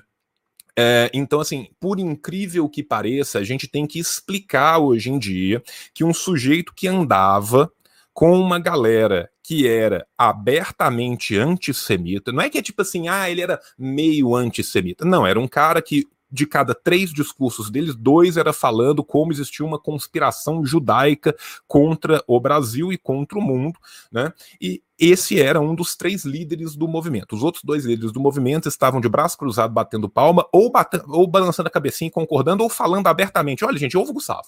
O Gustavo sabe o que ele fala e ele está falando isso. Então eu acho que é importante a gente combater né, essa construção de pós-verdade. Construção de pós-verdade é um termo muito bonito para falar mentira. Né? É importante a gente combater essa mentira deslavada que é feita pelos integralistas que ainda existem hoje, né, e que tentam recuperar a memória abjeta desse lixo que foi o integralismo, que fala assim: ai, gente, mas não é bem assim, ele só era antissemita de segunda a sexta, no sábado ele estava muito ocupado na missa e no domingo ele voltava a odiar judeu, sabe? Então, assim, é bem importante. Ah, mas ele não era fascista, ele só falou que o fascismo era o sol da América, ele só criou algo imageticamente completamente igual ao fascismo de cima e embaixo. Ele só criou um juramento baseado no juramento fascista, eles só estruturaram leis futuras para quando eles estivessem no domínio do país, que eram leis corporativistas baseadas completamente na Carta do Lavoro. Então, assim, é, é muito importante que a gente coloque os pingos nos is aqui e fale muito diretamente quem são essas pessoas e o que eles defendiam.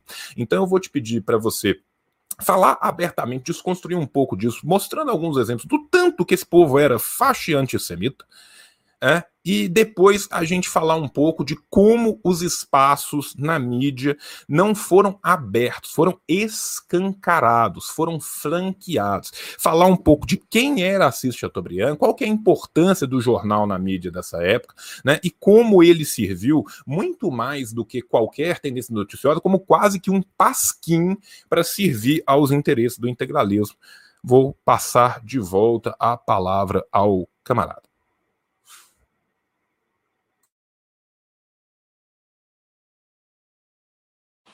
Aprendendo com você, estava aqui mutado, sobre o antissemitismo, e isso é até um pouco da, da minha trajetória pessoal, então, assim, é, antissemitismo integralista e história do Vinícius se confundem às vezes, porque, e aí eu vou ter que voltar um pouquinho no tempo para explicar, é, eu decidi estudar integralismo mais ou menos em 2010, né, que eu entrei na faculdade, e aí eu, eu falei para minha professora de ensino médio, que ela se tornou até minha, minha amiga depois, eu falei assim, professora, eu quero estudar o que, que os comunistas falavam é, na, no Brasil.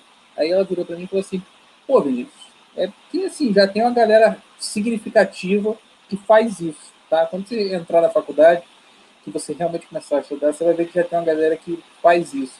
Então, assim, pensa numa outra coisa que você fazer. Então, você vai fazer mais do meio.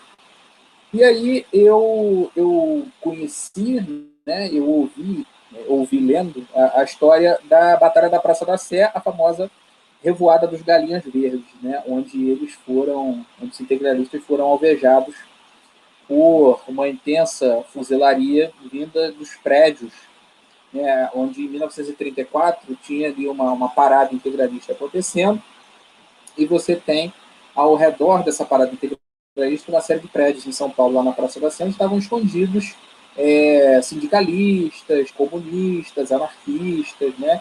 ali uma, uma confluência da, da galera antifascista e que promoveu um, um, um tiroteio em cima dos, dos integralistas. Então, quando eu fiquei sabendo dessa história, eu achei interessante esse conflito entre os comunistas e os integralistas, e eu passei a me interessar por esse, por esse grupo, né? Por que, que esses caras estavam é, é, falando que acabou levando tanta gente para a Praça da Sé. E aí eu comecei a estudar em 2010, 2011, ainda naquela ideia de projeto de pesquisa, né? É, é, aquela coisa bem radical, imatura ainda e tal, vamos estudar e tal. Até foi um dos momentos marcantes da, da, da minha graduação, onde eu disse para o meu orientador que eu gostaria de estudar o integralismo sob uma perspectiva marxista, e ele disse para mim que eu esquecesse o Marx, né, que o Marx já era, o Marx estava esquecido, e eu precisei, como, como bom aluno que era, né, tive que esquecer o Marx, e passei boa parte da minha, da minha trajetória tendo que deixar o, o Marx de fato esquecido, porque não tinha espaço para desenvolver uma pesquisa nesse sentido dentro da, dentro da universidade. Né? Então a censura não acontece só onde vocês imaginam, não. Tem muita censura rolando em diferentes espaços aí que vocês não, de repente não estão sabendo. Então eu comecei a, a, pesquisar, né, um pouco naquilo que o João falou lá no começo da transmissão, aquela coisa de ver jornal e analisar o que os caras estão falando e tudo. E eu comecei a, a, a me inteirar um pouco da literatura integralista, né? E a gente, como historiador, é, faz parte do nosso método, né? A gente não... Se você quer fazer um trabalho de qualidade, um trabalho caprichado, você não vai ler só comentador.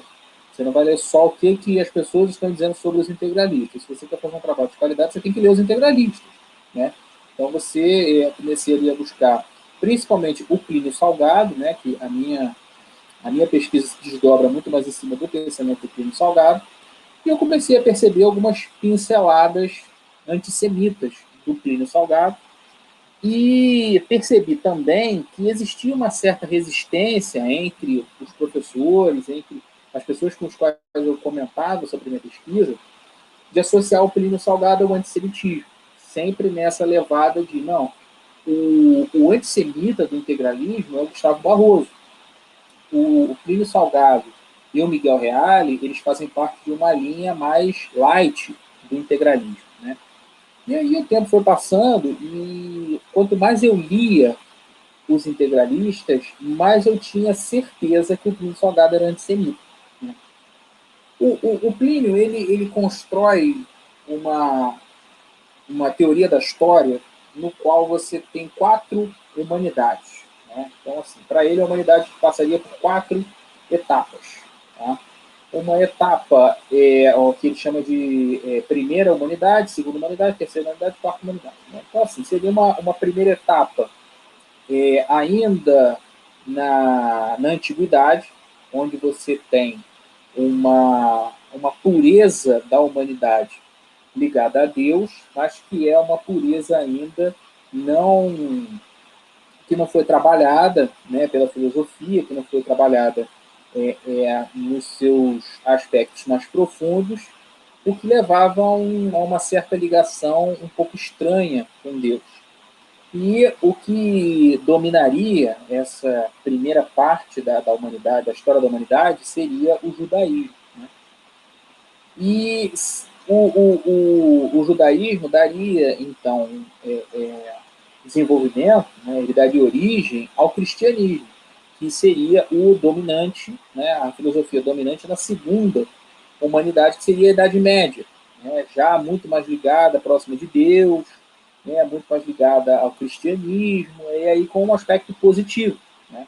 Então você tem, um primeiro momento, uma primeira humanidade com um aspecto negativo, dominado pelo, pelos hebreus, uma segunda humanidade dominada pelos cristãos, e aí um aspecto positivo, aquela coisa medieval, da corporação medieval. Você tem, aí você teria uma terceira humanidade, que seria uma humanidade dominada pelos ateus. E aí entra aquela ideia do renascimento, né, do, do iluminismo, e aí, novamente, você tem uma perspectiva negativa, uma conotação negativa desse desenvolvimento da humanidade. E a quarta humanidade seria a humanidade fascista, que aí você voltaria a ter, novamente, uma perspectiva positiva sobre a humanidade. Então, você teria é, é, negativo, positivo, negativo, positivo. Então, o que, que aconteceria? Você teria aí uma alternância dentro desse modelo teleológico dele, onde você tem a, tudo aquilo que era ruim era associado de alguma forma aos judeus. Né? Então você tem passagens em que você diz que, olha, os, os judeus eles até tiveram uma contribuição legal para a humanidade, mas agora chegou o momento deles não falarem mais.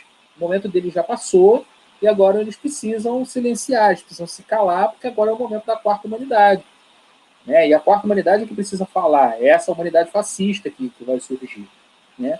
Você tem a associação é, dos judeus, a, a, a, queda na crença de Deus que o, acontece durante o, o Renascimento. Né? Então, assim, o tempo todo eu via que o Plínio Salgado não se diferenciava do Gustavo Barroso nesse sentido. É, o que eu via é que a gente não podia falar em gradação de antissemitismo. Não dava para a gente fazer um, um antissemitômetro.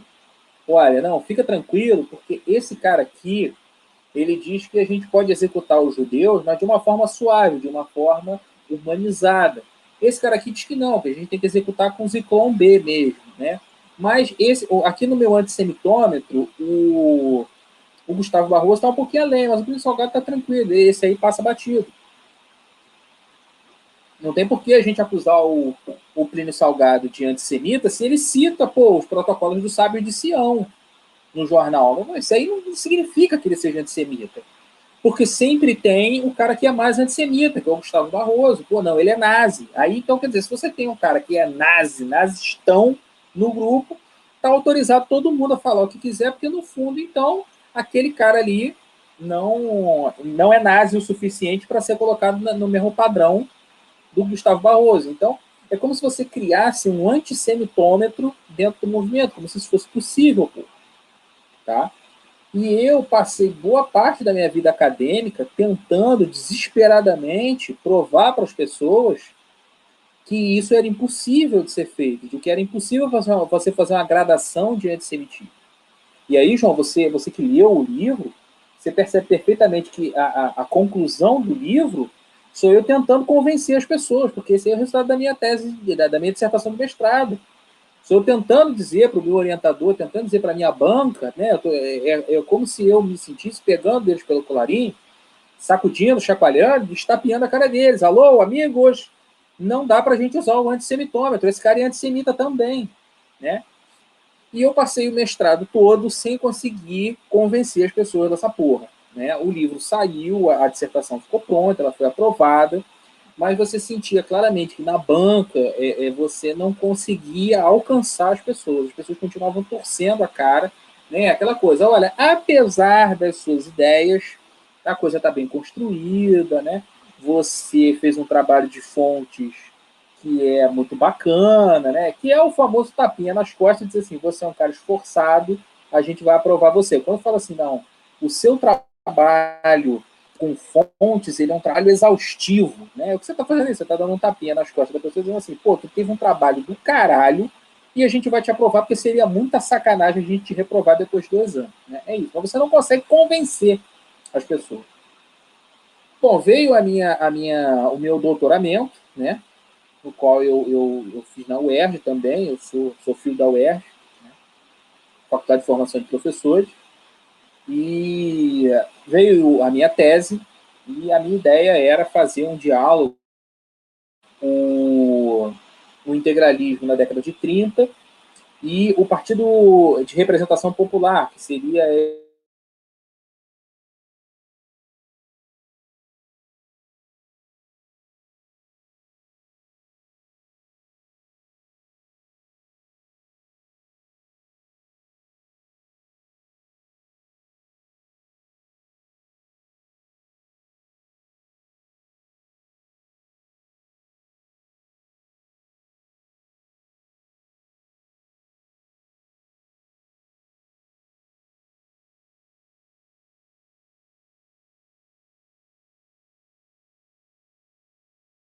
tô. Eu tô mudo, né? Então, é, o Vinícius caiu lá, ele tá, tá voltando, tá? É, eu vou remover ele aqui da live para daqui a pouco dar Ed nele de novo assim que ele voltar, né? Eu vou aproveitar uma fala do Vinícius aqui e eu vou citar um texto que eu amo profundamente, que é um texto do menino Fanon, né? O Vinícius estava falando aí né, de que não existe né, antissemitrômetro, né, tu não vai e coloca um termômetro na casa do sujeito e fala assim, ah, esse aqui é 37,82% facho. Deixa eu ler um texto aqui, o Fanon, na apresentação que ele fez no Congresso de Escritores Negros, em Milão, ele manda um texto que chama Racismo e Cultura. Vou ler uma parte do texto aqui para vocês. Uma sociedade é racista ou não é não existem graus de racismo. Não se deve dizer que tal país é racista, mas que há nele, mas que nele não há linchamentos ou campos de extermínio. A verdade é que tudo isso e muito mais já existe enquanto horizonte. Essas virtualidades, essas latências, elas circulam dinâmicas inseridas na vida das relações psicoafetivas, das relações econômicas, etc, etc, etc. O que que isso aqui significa dizer? Deixa eu até me pôr aqui na navio com páginas para enquanto o Vinícius vai voltando aí, vocês poderem ir vendo o livro e adquirindo o livro, né? Lembrando que o comando tá lá liberado, né? Para os meus bons lá da Toilder, da Toilt, ó, Vinícius está voltando aqui, voltando, né? Vinícius, eu estava aproveitando a, a sua queda para falar do Fanon, para falar do texto do Racismo e Cultura, que ele fala literalmente isso que você falou com palavras muito bonitas, né? Que ele fala que não existe isso de uma nação ser, de uma nação ser meio racista, de uma pessoa ser mais ou menos racista, ou se é racista ou se não é, ou não se é, né? E mesmo no lugar que é racista e que ainda não tenha linchamento público e campo de concentração, isso já existe enquanto horizonte, né? Você que teve o desprazer de fazer um bom trabalho de historiador e ler tudo que Dr. Pino Salgado escreveu durante sua vida inteira, né?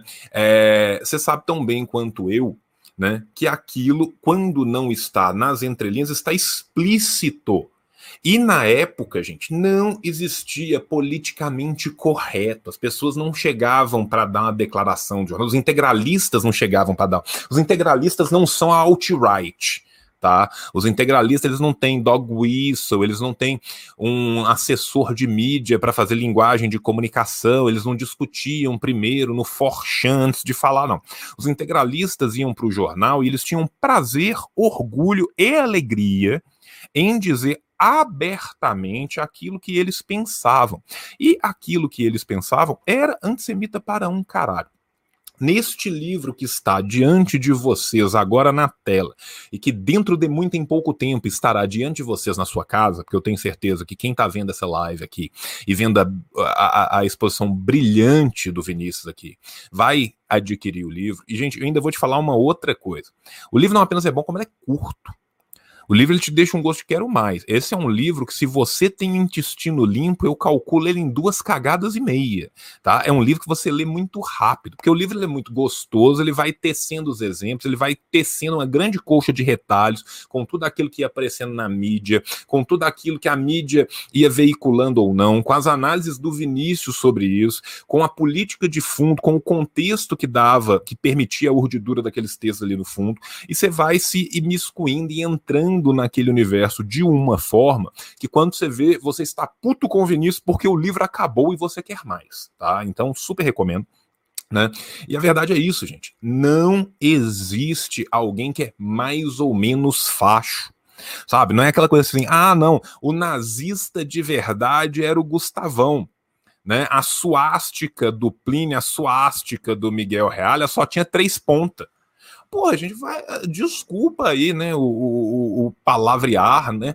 Mas assim, vai morar no iglu, né? Eu não posso falar, senão eu sou taxado na Twitch. Agora eu não tô só no YouTube, eu tenho que fingir que eu tenho educação formal você, Vinícius, estava falando né, do que você veio a construir no seu doutoramento. Eu vou te devolver a palavra para você continuar, porque as pessoas estavam super interessantes, falando assim: porra, o que, que ele fez no doutorado? O que ele fez no doutorado? O que ele fez no doutorado? O que ele fez no doutorado, ele vai falar agora para a gente. Vinícius, seja bem-vindo de volta. Deixa eu tirar o mute do, do você aqui, ó, passar para você.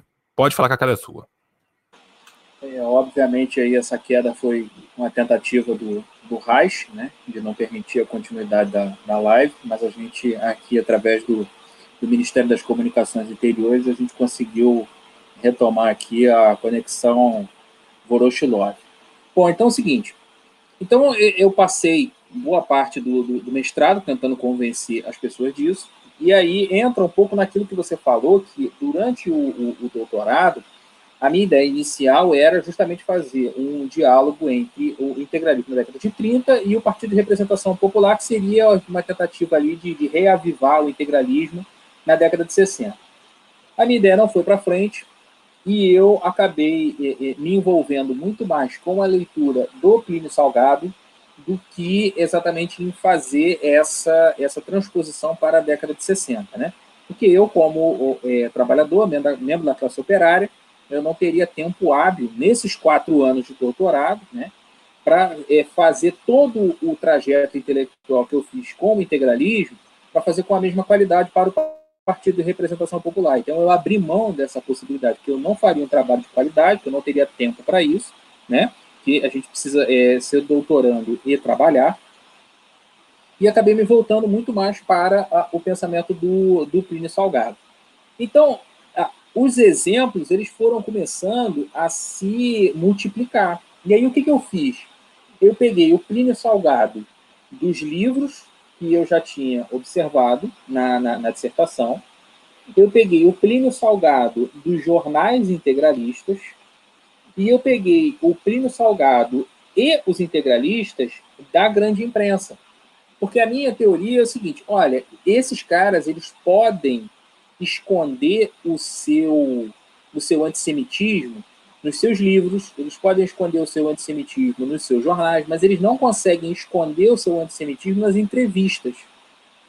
E aí eu comecei a correr atrás dessas entrevistas né, na grande imprensa para ver o quanto que esses caras reproduziam o antissemitismo e o quanto que eles reproduziam as ideias dele de uma forma muito menos calculada através dessas entrevistas. Então é como se eles ali se entregassem um pouco a, a, ao que eles estavam sentindo no momento.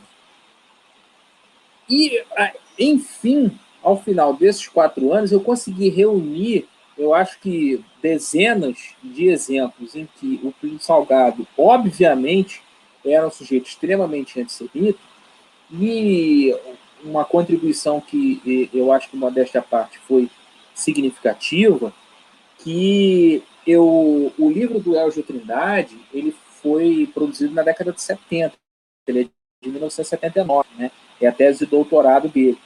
O livro do Elgio Trindade, ele não utiliza em sua totalidade as fontes primárias, ele não utiliza em sua totalidade os livros da época, né, antes da Segunda Guerra Mundial. Na década de 70, 1979, você não tinha acesso a tudo que era produzido com tanta facilidade como é hoje. Então, o que, que acontece? Uma parte dos estudos do Elgio Trindade foi feita é, é, em cima do, do que a gente chama de enciclopédia integralista, que é uma série de é, é livros que foram produzidos na década de 60. E aí, o que, que o Plínio Salgado fez nessa coletânea de, de livros integralistas? Ele começou a cortar uma série de trechos em que ele era antissemita. Então, se você lê o Plínio Salgado da Enciclopédia Integralista da década de 60, ele não é antissemita, porque aí você teve um holocausto no meio do caminho. Ser antissemita na década de 60 pegava super mal. Ser antissemita na década de 30 estava super tranquilo, década de 40 estava super tranquilo. Então, uma parte da, da leitura do Elgio Trindade, isso não foi culpa dele, obviamente, porque ele tinha acesso limitado a essas fontes, foi em cima da, da enciclopédia integralista. Então, o que, que eu fiz? Eu fui até a obra original e fiz o, o caminho parecido. Porque o que, que acontece? Infelizmente, muitas vezes, na pesquisa histórica, você pega o autor, no caso o, o, o, o Elgio Trindade, e você coloca ele num pedestal que você simplesmente passa a reproduzir tudo que ele fala sem você consultar o que ele consultou. Então, é, a conclusão que eu cheguei, o ineditivo da minha tese, é de que uma boa parte da historiografia brasileira sobre o integralismo se construía em cima de uma tese do Elgio Trindade que, infelizmente, pelas limitações da época, ele não conseguiu ter acesso a todas as obras do Plínio Salgado na sua versão original. Então a impressão que ele tem, que ele cria do Plínio Salgado é de um cara muito mais light. Porque uma série dessas obras foram recortadas. Então isso sempre rolava esse comentário em congresso sobre integralismo. Não, mas aí tem que ver a questão da, do ano da obra, se foi editado, se não foi, mas ninguém tinha pego ainda, tinha sistematizado isso. Né? E aí eu acho que é a, a contribuição da minha tese é sistematizar isso. Olha, esse cara está falando é, que judeus e comunistas são a mesma coisa, aqui, está falando aqui. Ele está falando que os judeus são responsáveis pela, é, é, pela decadência da humanidade aqui, aqui e aqui. E assim, é, é, eu, eu, eu tive a sensação do meu trabalho ser concluído de fato quando eu cheguei na, na, na, na banca de doutoramento e depois de eu ter reunido toneladas e toneladas de exemplos, enfim, parecia que eu tinha convencido as pessoas. Aquilo que eu não consegui fazer na dissertação de mestrado, porque eu consegui reunir somente uma Kombi de exemplos. Então, assim, para vocês verem o quanto que, às vezes, a, a, a nossa academia é limitada. Você consegue uma van de evidências certo? Uma, uma Kombi de evidências, mas não tá bom. Você só consegue algum respeito, você só consegue, de alguma maneira, é, convencer as pessoas da sua tese quando você reuniu umas três toneladas de evidências, que foi o que eu fiz. Aí é aquela história do tapinha nas costas. Pô, Vinícius, seu trabalho com as fontes, ele foi de um esforço muito grande. É, ô filha da puta, eu tô lendo há 10 anos isso, de uma ponta a outra que esse cara escreveu. E agora, enfim, eu consegui, de alguma maneira, fazer com que você entenda o que eu estava querendo dizer desde o mestrado. Né? E aqui deixo meu agradecimento eternizado no, no, no, na nossa transmissão ao mestre é, Francisco Carlos, E se não fosse o Chico Teixeira, ainda era possível que tivesse gente duvidando dessas evidências. E a intervenção do professor Francisco Carlos foi nesse sentido na, na minha banca de doutoramento. Alô, galera, é, é, se anda como pato, é, é, é, anda com patos, voa como pato, nada como pato, porra, é pato. Então, assim, ali eu tive a sensação de que o meu dever estava cumprido. Eu pude, enfim, provar que esse sujeito ele era tão antissemita quanto qualquer um deles. Porque todos eles tinham atitudes antissemitas. Não importa se ele fala mais ou se ele fala menos, ou se ele é mais virulento nas palavras ou não, todos eles têm atitudes antissemitas. O Miguel Reale, o Plínio Salgado, todos eles, todos eles influenciados pelo antissemitismo. Tanto é, a sensação de dever cumprido foi tão grande que eu até hoje, depois da tese de doutorado, eu não peguei mais nada de integralismo para ler. Né? Eu estou me focando nos estudos sobre a, a, o leste europeu, né? a frente leste da guerra, é, é, a frente oriental da guerra, também a parte de China e Japão. E agora, por incrível que pareça, né, é, eu estou lendo Jérôme Bachia, Civilização Feudal. Né, é o meu livro de cabeceira agora. Então, assim, eu não, eu não peguei nisso ainda, porque a sensação de dever cumprido foi tão grande eu, eu ainda não me recuperei. Porque, enfim, eu acho que eu consegui convencer as pessoas com a minha tese de que essa galera não tinha gradação de antissemitismo. Então, fechando aí essa pequena parte, né, esse pequeno trecho sobre o antissemitismo. E aí, Vinícius, eu vou te, te fazer a pergunta. É, depois a gente tem que sentar e organizar o catarse da tese, como é que nós vamos fazer, porque eu tenho certeza aqui que vai ter muita gente que vai querer ler, vai ter muita gente que vai ler o teu mestrado, a sua dissertação que virou esse livro, e vai falar assim, quero mais. Né? Depois nós vamos conversar aí com calma né? Porque este é um livro extremamente necessário e, infelizmente, cada vez mais necessário atualmente, né? Então, isso é uma conversa que nós vamos ter depois em off, mas eu quero te chamar na chincha ao vivo para as pessoas depois poderem não apenas cobrar no YouTube, mas na Twitch é pior ainda, porque dá para fazer clipe. Dá para fazer esse clipe do momento que eu tô te cobrando esse e depois eu ficar mandando para você uma vez por semana, né? E aí para ver se a gente faz isso sair. É, gente, nós estamos com uma hora e 41 já de live, né? Vinícius, trabalhador, deu aula o dia inteiro. Vamos já chegando para mais para os finalmente. Né? A gente ficou devendo uma parte que eu acho bem interessante, né? Que é a parte de como que o Chateaubriand e como que teve essa abertura, né? De espaço midiático para a IB. E essa parte eu acho especialmente interessante quando a gente faz a comparação, que não é nem, não precisa de nenhum gênio para imaginar qual comparação eu vou fazer, né? Que é a abertura midiática gigantesca que a gente teve no Brasil de longa e prolongada data, né? Para o crescimento do bolsonarismo né, que não é uma coincidência. Gente. Vocês não precisam achar que chocar o ovo da serpente está sendo inventado agora. Vocês não precisam de achar que engravidar a cadela do fascismo, que está sempre no cio, e negar logo depois o seu filhote na hora que ele começa a ladrar, está sendo inventado agora. E eu acho que isso é algo que é muito importante a, a gente mencionar, né, para as pessoas terem uma noção do processo histórico, né, exatamente para conscientes dele a gente poder né, tomar novos rumos da nossa luta, né, pautados já nos resultados anteriores do que, que foi, do que, que deu certo e do que, que deu errado. Vou passar então de volta a palavra para você falar né, disso aí à vontade. E depois eu acho que a gente já pode ir para um fechamento. Né? Lembrando, gente, que assim, Vinícius é de casa, GE é de casa. Então, assim, esta não é a, a, a, segunda e a última, essa é a segunda de muitas. Nós vamos ter muitas oportunidades de conversar, ainda mais agora, né? Que eu vou começar a fazer meus streams lá na Twitch. Você que estava me acompanhando só pelo YouTube, eu tô com um planejamento de fazer pelo menos quatro streamings semanais falando de política brasileira e de outros assuntos vários e mil lá na, na Twitch. Né? Vinícius já está convidado para voltar de novo. A gente fala de novo do livro, fala de outros assuntos, fala das suas pesquisas pesquisas da Frontless que são importantíssimas também, né? A gente está cada vez mais conseguindo aumentar o interesse pela história militar no Brasil, que essa é uma outra fronte que eu e o Vinícius estamos juntos nessa aí também, cada cal no seu quanto, também se encontrando nesses meios, né? E o GE 9 de Maio também está aí capitaneando esses esforços há muito mais tempo do que nós dois juntos, né? Então a gente tem que sempre é, trazer à baila também essa conversa, que essa é uma conversa muito importante para o nosso campo.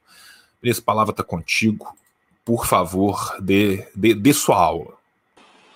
É, em relação à, à, abertura que esses caras vão ter na, na grande imprensa, quando você vai comparando, e aí o, progresso que eu fiz na, na dissertação foi justamente esse, e você ir comparando o que, que era o, espaço que era dado aos integralistas para falar, o espaço que era dado às autoridades para falar, e o espaço que era dado para é, é, as organizações de esquerda.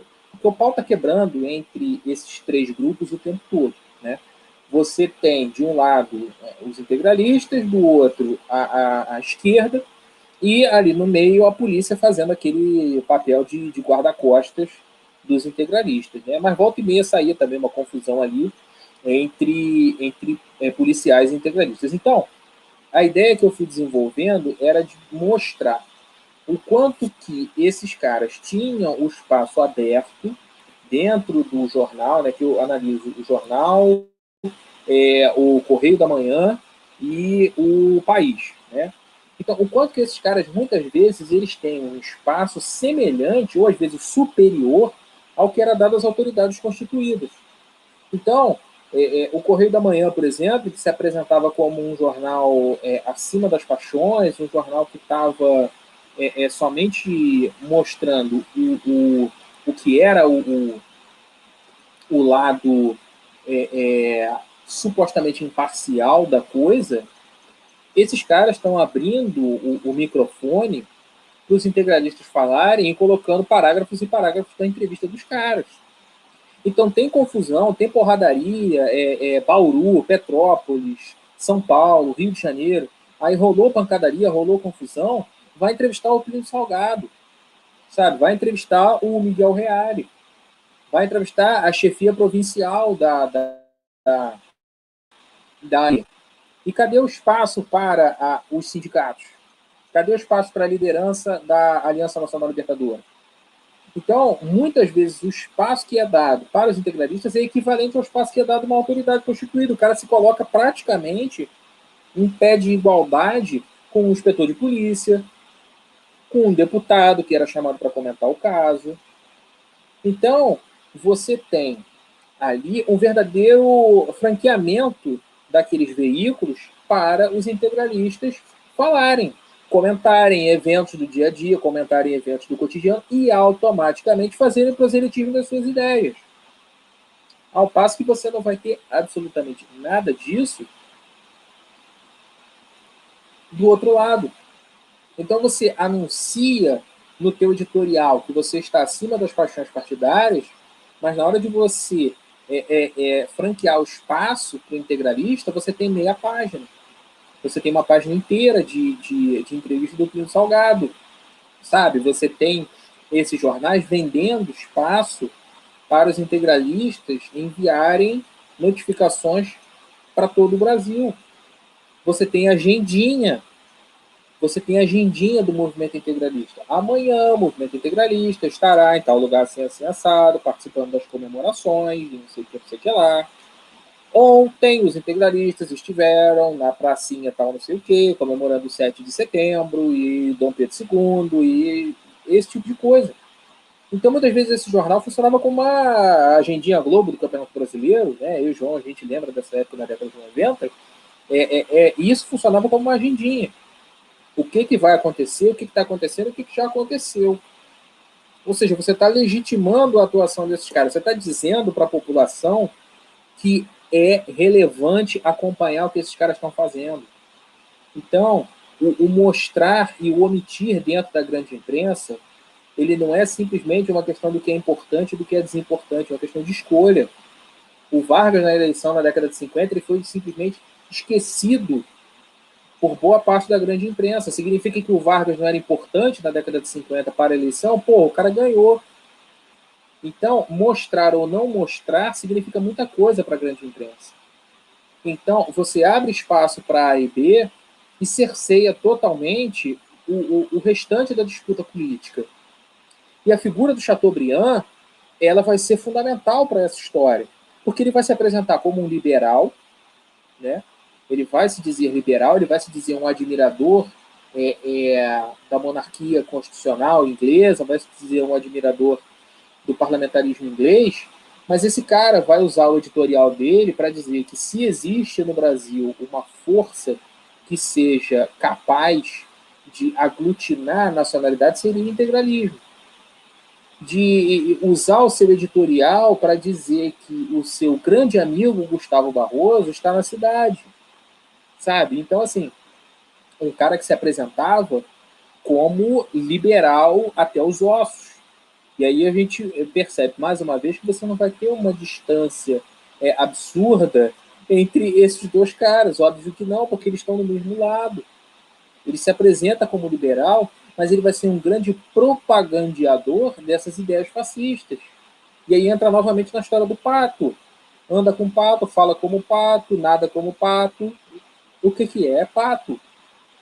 Então, é, é, apesar de ser um grande conglomerado que vai se apresentar, né, o, o, a revista o Cruzeiro, o jornal, depois a TV Tupi, toda aquela coisa, né, que até hoje o pessoal na televisão bate palma para assistir Chateaubriand, e, e isso o cara montou esse esse conglomerado flertando com as ideias da extrema direita, flertando com as ideias da extrema direita e chantageando é, é, empresários em São Paulo sabe? E esse cara é idolatrado, mostrado como um grande empreendedor da televisão, como um grande exemplo a ser seguido é, é, é para montar um, um, negócio de sucesso.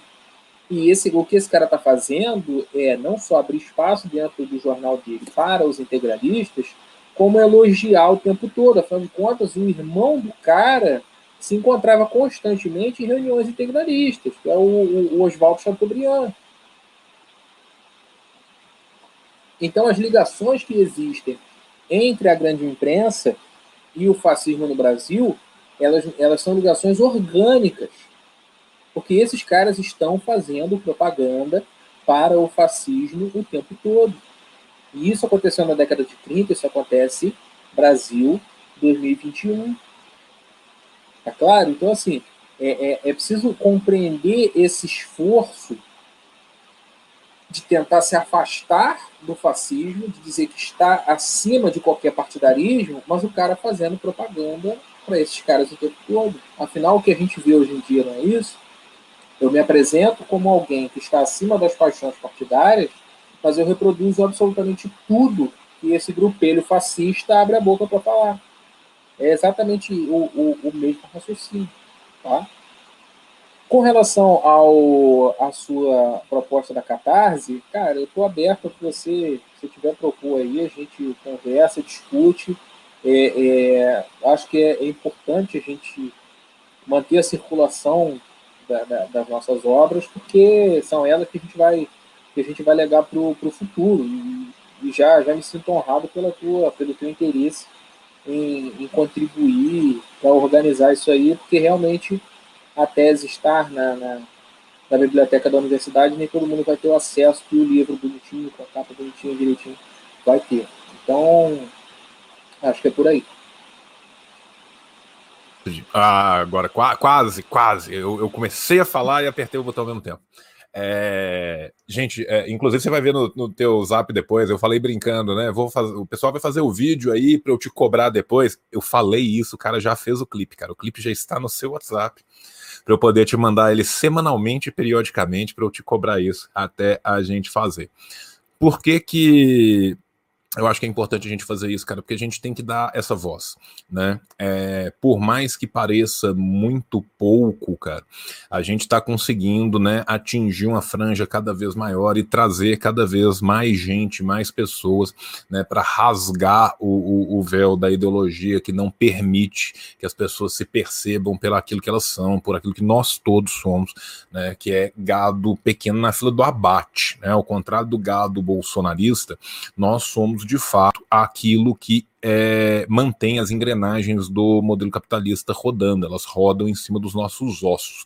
Né? Nós somos a cana dessa grande moenda de, de, de vidas, né, que é o capitalismo, que é portador de crise, que é portador de doenças, né, e que a gente vê ciclicamente cada vez mais, né, tentando desesperadamente alcançar as suas margens antagônicas, né, uma atrás da outra, para tentar manter um modelo que é completamente impossível de se manter em expansão e que necessita de uma expansão ad infinito para se manter. É, é um prazer, uma honra incomensurável, uma alegria incomensurável para mim estar tá aqui contigo. Sobre essa última sua fala, eu acho que ela é importantíssima para a gente se aperceber que cada geração tem a Jovem Clã e a CNN Brasil que merece.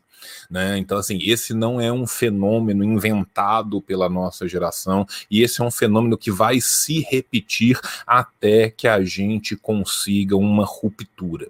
Não existe solução possível nesse sistema que não seja uma solução de uma ruptura sistêmica, que seja o abandono completo desse sistema e a erição né, da ponte que levará a humanidade da sua pré-história rumo à sua história verdadeira de emancipação. E isso passa pelas lutas.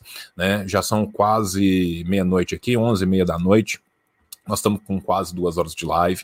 Eu quero lembrar para vocês que o livro do Vinícius. Ah, cadê a porra do trem aqui? O livro do Vinícius se encontra disponível lá na Shopee. O link para a compra do livro do Vinícius estará neste vídeo no YouTube. O comando está podendo ser usado no chat do Twitch, se o Nightbot assim o permitir, também no chat do YouTube. Ou seja, se você vai e coloca exclamação livro, né? O livro vai aparecer para você aí né, o Nightbot muito gentilmente vai colocar o link e você vai poder entrar nele e vai poder comprar o seu livro. Compre porque é uma tiragem pequena que o Vinícius fez, as primeiras tiragens já terminaram, foi feita mais uma tiragem, essa tiragem é muito pequena. Eu acredito que ainda não tem uma versão digital do livro, mas isso é um, algo para a gente pensar numa plataforma aí para frente, nós vamos fazer.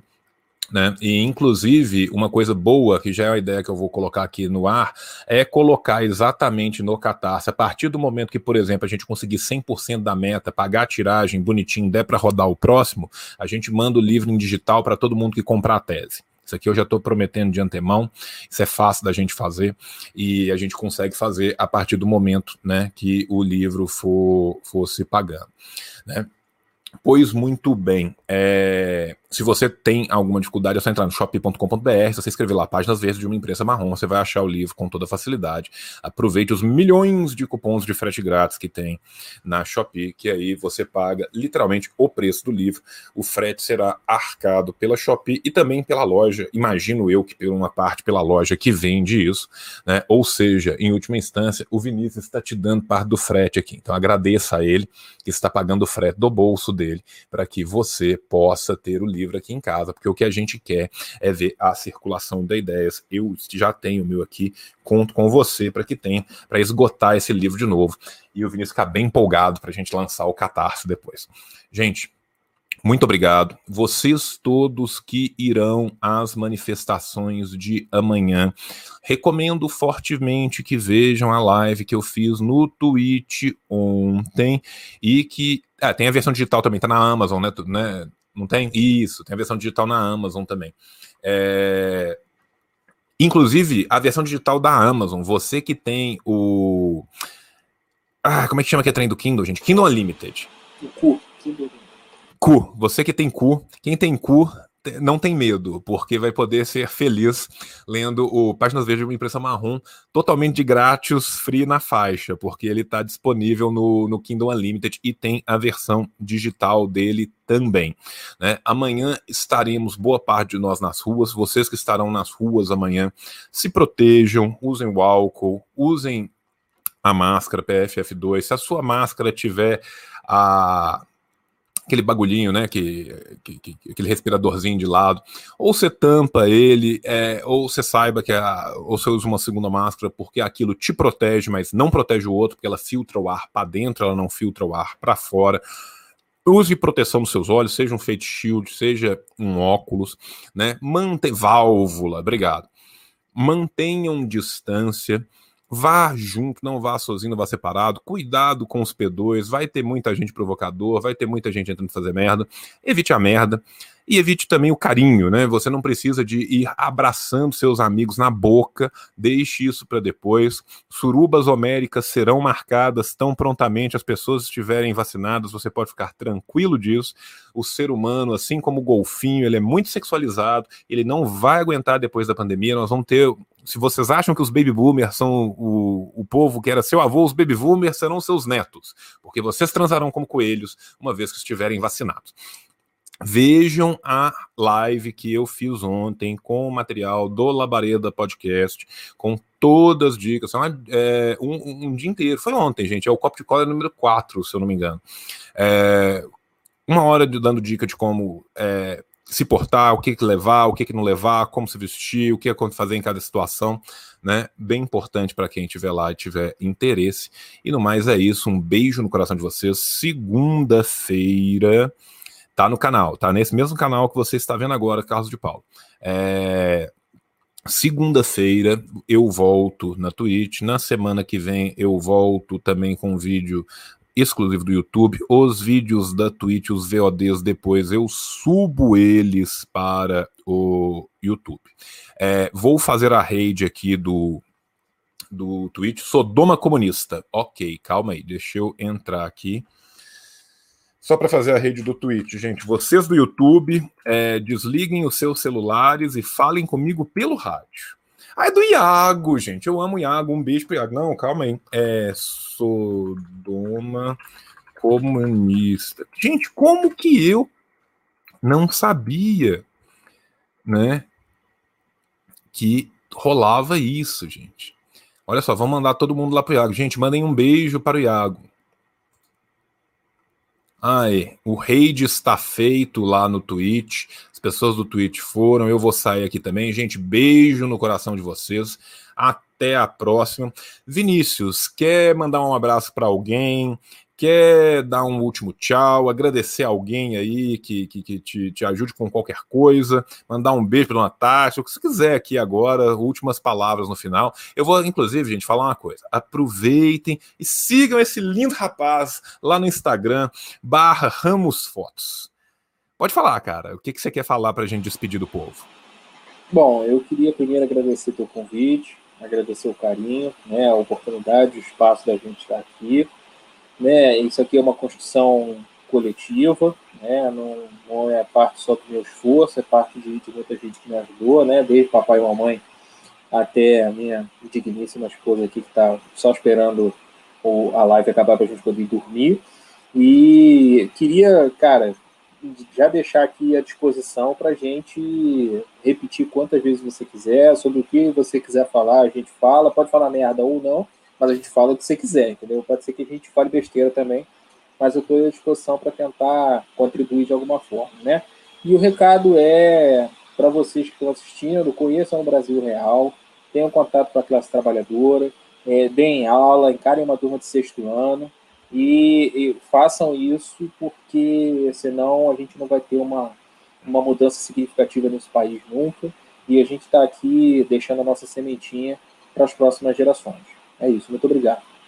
Valeu, gente. Paz entre nós, guerra aos senhores, venceremos. Tchau, tchau!